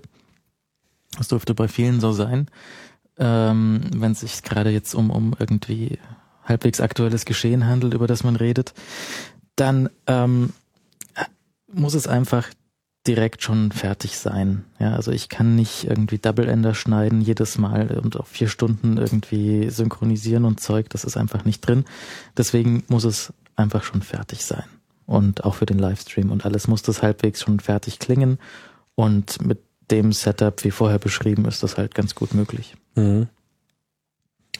Trotzdem, ähm, vielleicht nochmal so der Hinweis, es gibt für Skype, zumindest für Mac, so eine ganz brauchbare äh, Recorder-Software, die heißt halt einfach Skype Call Recorder. Kennst du die? Habe ich mal verwendet, äh, habe ich mal auf Windows irgendwelches Zeug verwendet, aber das ist mir zu, es, es fühlt sich zu hacky an irgendwie. Das ist also, ich habe da ganz große Bauchschmerzen bei solchem Zeug, was was irgendwie im Audio von dem System, auf dem ich gerade irgendwie die Skype-Verbindung habe, noch in dem Audiosystem rumwurschtelt. Also das, das mag sein, dass das funktioniert. Ich benutze sowas nicht. Also das ähm, ich habe bis jetzt noch nicht seit Ewigkeiten im Einsatz, aber es hat den Vorteil, dass es eben dir auch äh, alle Teilnehmer separat aufnimmt. Mhm. Also es wird wirklich so Spuren erzeugt, auch okay. für das Video. Das heißt, du hast danach wirklich so das eine Video und das andere Video auf separaten Spuren. Okay. Und äh, kannst das eben alles so aus einer einzigen Datei herausnehmen und dann eben entsprechend das verwenden mit Überblendung oder was auch immer, wie man das eben dann so braucht wenn man überhaupt Video machen will, aber auch eben Audio ist schon mal separiert. Mhm. Und von daher ist das eigentlich schon mal eine ganz praktische Ergänzung, weil wenn man sonst eben nur, also was man natürlich auch machen kann, ist, dass dann das aufnimmt, was man so in den Computer, in das jeweilige Audiointerface, also das Mikrofon hineinspricht. Das kann man ja auch separat von Skype aufnehmen, indem mhm. man einfach so, keine Ahnung, QuickTime Player kann ja auch schon aufnehmen, also irgendeine ganz einfache äh, ähm, Software nimmt, bloß sie nimmt dann halt nur die eine Seite auf und eben nicht die andere auch noch als Referenz. Ja. Ja. Und das äh, muss man halt sehen. Das ist halt auch so ein, so ein häufiger Fehler, den man so macht, wenn man jetzt selber ein Gespräch aufnehmen will, dass man denkt so, ah, nehme ich hier lokal auf, aber sind dann eben nicht beide drin. Also von daher ist dann eine Software, die eben drin ist, äh, besser. Warum diese Programme nicht selber aufnehmen können, verstehe ich sowieso nicht. Ja, also das äh, es, es gibt ja auch auf dem Mac gibt's ja auch solche Sachen wie irgendwie Audio Hijack Pro und solche Sachen, wo man sich dann aus dem Skype ein virtuelles Audio-Interface basteln kann, was man dann in seine Recording-Software stecken kann. Ähm, geht vielleicht, ich weiß nicht, wie zuverlässig das geht, ich mach's auch nicht. Ich, ich glaube da sehr, also ja. ich glaube schon an dieses analoge Kabel, weil was da rauskommt, kommt da garantiert auch raus. Also klar, mit deinem digitalen Pult ist auch sehr zuverlässig, würde ich mal vermuten, ähm, wenn man denn alles richtig einstellt. Aber man hat schon die Möglichkeit, sich dort äh, bitgenau ins Knie zu schießen. Würde ich oh ja, ja, auf jeden Fall. Vermuten. Ja, wobei so diese Yamaha-Mischpulte, die kommen schon, kommen schon so rüber, als wären sie richtige Mischpulte. Also das, das ist wirklich das Schöne an den Teilen. Also das, da ist zwar intern was an, äh, digital so und man kann das auch ausreizen, aber eigentlich, wenn man es einschaltet, hat es so dieselbe Zuverlässigkeit und dasselbe Verhalten wie so ein normales analoges Mischpult auch. Also da vermisse ich nichts. Und das ist eigentlich auch der Grund, warum ich das so genommen habe. Das ist halt einfach so der verlässliche Hub. Was da angeschlossen ist, das ist, das ist einfach dran und das kommt dann da auch raus. Und wenn die richtigen Lampen leuchten, dann, ne? Ja. So, klar. Aber man kann sich da auch eine Menge ver, verspielen. Das, äh, das stimmt schon. Aber dafür gehen eben auch ein paar komplexere Setups, die eben sonst so nicht möglich wären. Und vor allem habe ich halt die Möglichkeit mit dem, mit dem Yamaha Mischpult hier auch schön direkt so aus dem Inneren heraus an der Stelle, wo ich es brauche, die Audioströme mir digital in meinen Rechner einzuspielen und äh, das eben auch mit einer Flexibilität, wie ich sie bei analogen Mischpulten, selbst wenn sie den so noch so ein Digitalinterface haben, äh, so nicht existiert. Ja, so die Sache mit der Stummschaltetaste. Äh, das ist zum Beispiel so ein, äh, ein Effekt, genau. Also ich habe ja hier diese diese Remotes bei mir, also diese diese Fernbedienung von der von der Nintendo Wii die einfach mit Bluetooth mit meinem Rechner gekoppelt sind. Da äh, geht das Ganze dann in diese Osculator äh, Software. Die setzt dann wiederum die Tastendrücke in ähm, MIDI um und schickt es quasi direkt in das Mischpult und sagt hier Mischpult, du schaltest jetzt einfach mal den Kanal aus. Fertig. Ja. So.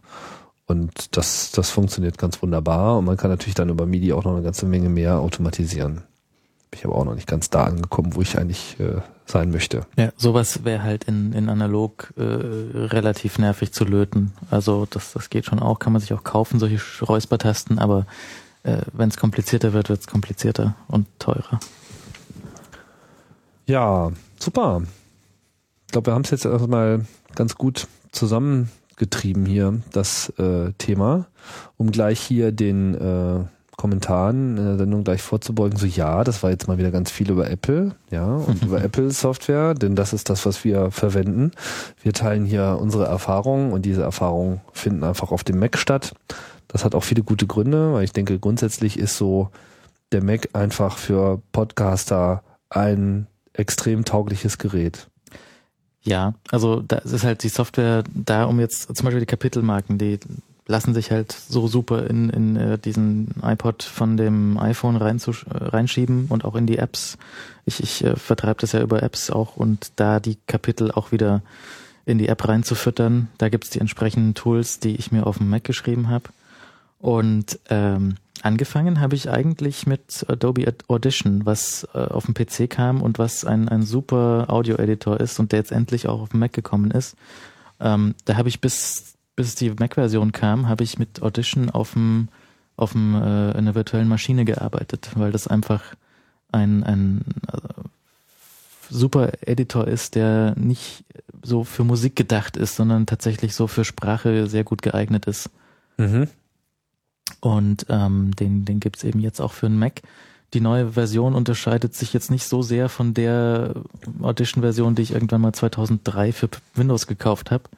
Ähm, aber das ist auch echt, echt gut, rock solid und äh, sauschnell und macht das auf Waves, was es tun muss. Also super. Oh ja, also ich habe mit der Beta mal kurz gearbeitet und der Speed war wirklich erstaunlich. Also äh, wie der da äh, die Dateien durch, äh, also erstmal überhaupt schon mal einliest, mhm. ja, also auch riesige Dateien, wie schnell der die gepasst bekommt und angezeigt bekommt, habe ich nichts ähnliches irgendwo schon mal jemals in irgendeiner anderen Software gesehen. und äh, auch so die Bearbeitungsfeatures, also gerade um so Sachen zu retten, ne? so verrauschte Scheiße, Klickern, Klackern, Summen, mhm. Frequenzen drin und so. Also das ist wirklich ein gutes Rettungstool. Ähm, für was anderes hätte ich jetzt erstmal so keinen Einsatz, aber so Kapitelmarken und so weiter gibt's da auch Gibt nicht. Der ne? so erstmal nicht aus, nee. Ähm, ich habe so den Eindruck, also die, die, die Waveform-Darstellung von Audition, finde ich, für mich ist die genaueste. Also bei dem sehe ich schon, was da gesprochen wird, so ungefähr. Das ist so wie die Matrix für mich. Wenn ich die Waveform sehe, weiß ich, was da los ist und die ist wirklich akkurat, finde ich. Ähm, das Einzige, was totaler Müll ist, ist in bestimmten Einstellungen der MP3-Exporter. Äh, ich weiß nicht, was sie da verwenden. In der alten Windows-Version war der gute alte Fraunhofer drin. Der hm. war super und was sie da jetzt verwenden, ich weiß nicht, was es ist, es klingt aber bei 64 Kilobit Mono äh, wie Müll. Ja, also das ist sehr übel. Da ist, muss ich halt dann Wave rauslassen und durch iTunes schicken. Hm, okay. Aber das, das ist auch nicht unglaublich teuer. Das, das bekommt man in dem großen äh, Creative Suite Bundle von Adobe mit. Aber ich glaube, so einzeln kostet es 300, 400 Dollar, glaube ich. Ja, 400. 399 und, oder? Nee. Und es gibt ein Crossgrade von der alten Windows-Version. Also wenn man noch so eine antike Audition von Windows hat, da kann man auch ein Crossgrade auf die neue Mac-Version machen für 100 oder was. Also das ist wirklich eine feine Sache.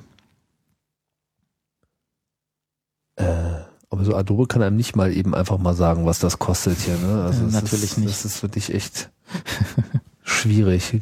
Also finde es schon etwas verstörend, wenn so eine Firma einen Buying Guide auf ihrer Webseite hat.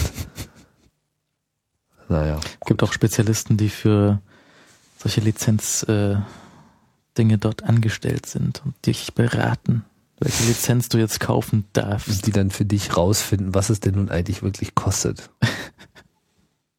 I want to buy full Mac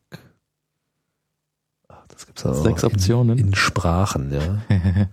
350 in der Download-Version und ja, auch Box auch, also 350 Dollar sehe ich jetzt hier gerade. Ja, okay. Naja, gut, in der Größenordnung. Aber es mhm. ist auf jeden Fall zum Retten äh, wirklich cool, wirklich schnelle Software. Ansonsten habe ich nicht so viele Erfahrungen damit, aber du schwörst ja drauf. Ja, ja, auch zum Bearbeiten, wenn man in großen Files, also wenn man jetzt irgendwie ein Hörspiel macht und man muss so Sprachtakes irgendwo raussuchen, die zu markieren, die Markierungen wieder zu finden und in Multitrack zu schmeißen.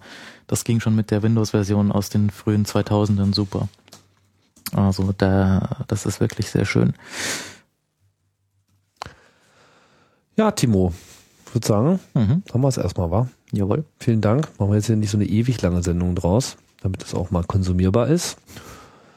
Tipps, Anmerkungen, alles äh, in die Kommentare bitte. Auch gerne so mit äh, euren Erfahrungen äh, zu den Dingen, die hier vielleicht angesprochen sind. Your mileage may vary. Mhm. Ich denke mal, andere Leute haben dann mit anderen Setups auch ganz gut. Was ich immer wieder äh, interessant finde, ist, wie schwierig diese Frage zu beantworten ist mit, was brauche ich denn jetzt eigentlich für ein Setup? Also ich kriege das auch sehr häufig gestellt, so Leute, ja, ich würde gerne mit dem Podcast anfangen. Was ist denn so das Richtige? Und mhm. kann eigentlich immer nur wiederholen. Es gibt da die goldene Lösung nicht, sondern die hängt einfach sehr davon ab, was man eben macht. Wir haben jetzt ein bisschen ausführlicher so diese Bedürfnisse in der Gruppensituation besprochen. Schon ganz was anderes, wenn man das zu zweit macht. Es ist ein Riesenunterschied, ob man was Mobiles hat oder ob man was Stationäres hat. Es hängt was damit zu tun, wie viel man selber mit dem Computer machen will oder mhm. äh, wie groß der Nachbearbeitungsanteil ist. Es macht einen Unterschied, ob man live sendet oder nicht. Äh, der Arno Easy Answers und natürlich hängt es auch davon ab, wie viel Geld man überhaupt in der Lage ist, so in die Hand zu nehmen. Geld kann man da genug ausgeben. Das ist irgendwie echt kein, kein Ding. Ja klar, also so dieses Problem mit, wir hätten gerne latent, niedrig latenziges äh, Audio über IP äh, in, in toller Qualität. Das ist ja, wie gesagt, für 5000 Euro pro Box gelöst. Wenn das einer von euch irgendwie äh, jetzt in den Fingern juckt, da eine Wahnsinns-iOS, äh, eine VoIP-Anwendung, um alle VoIP-Anwendungen zu regeln, zu entwickeln, dann bitte. Also nur zu. Ich, ich würde sie dann auch kaufen. Genau. Oder so einen kleinen PC, irgendwie so ein Embedded-Teil mit äh, Audiosteckerchen zu versehen, ordentlichen Wandern und dann geht das auch irgendwie problemlos über Netz. Gibt's auch bestimmt Abnehmer. naja. Gut, vielen Dank, Timo. Danke sehr.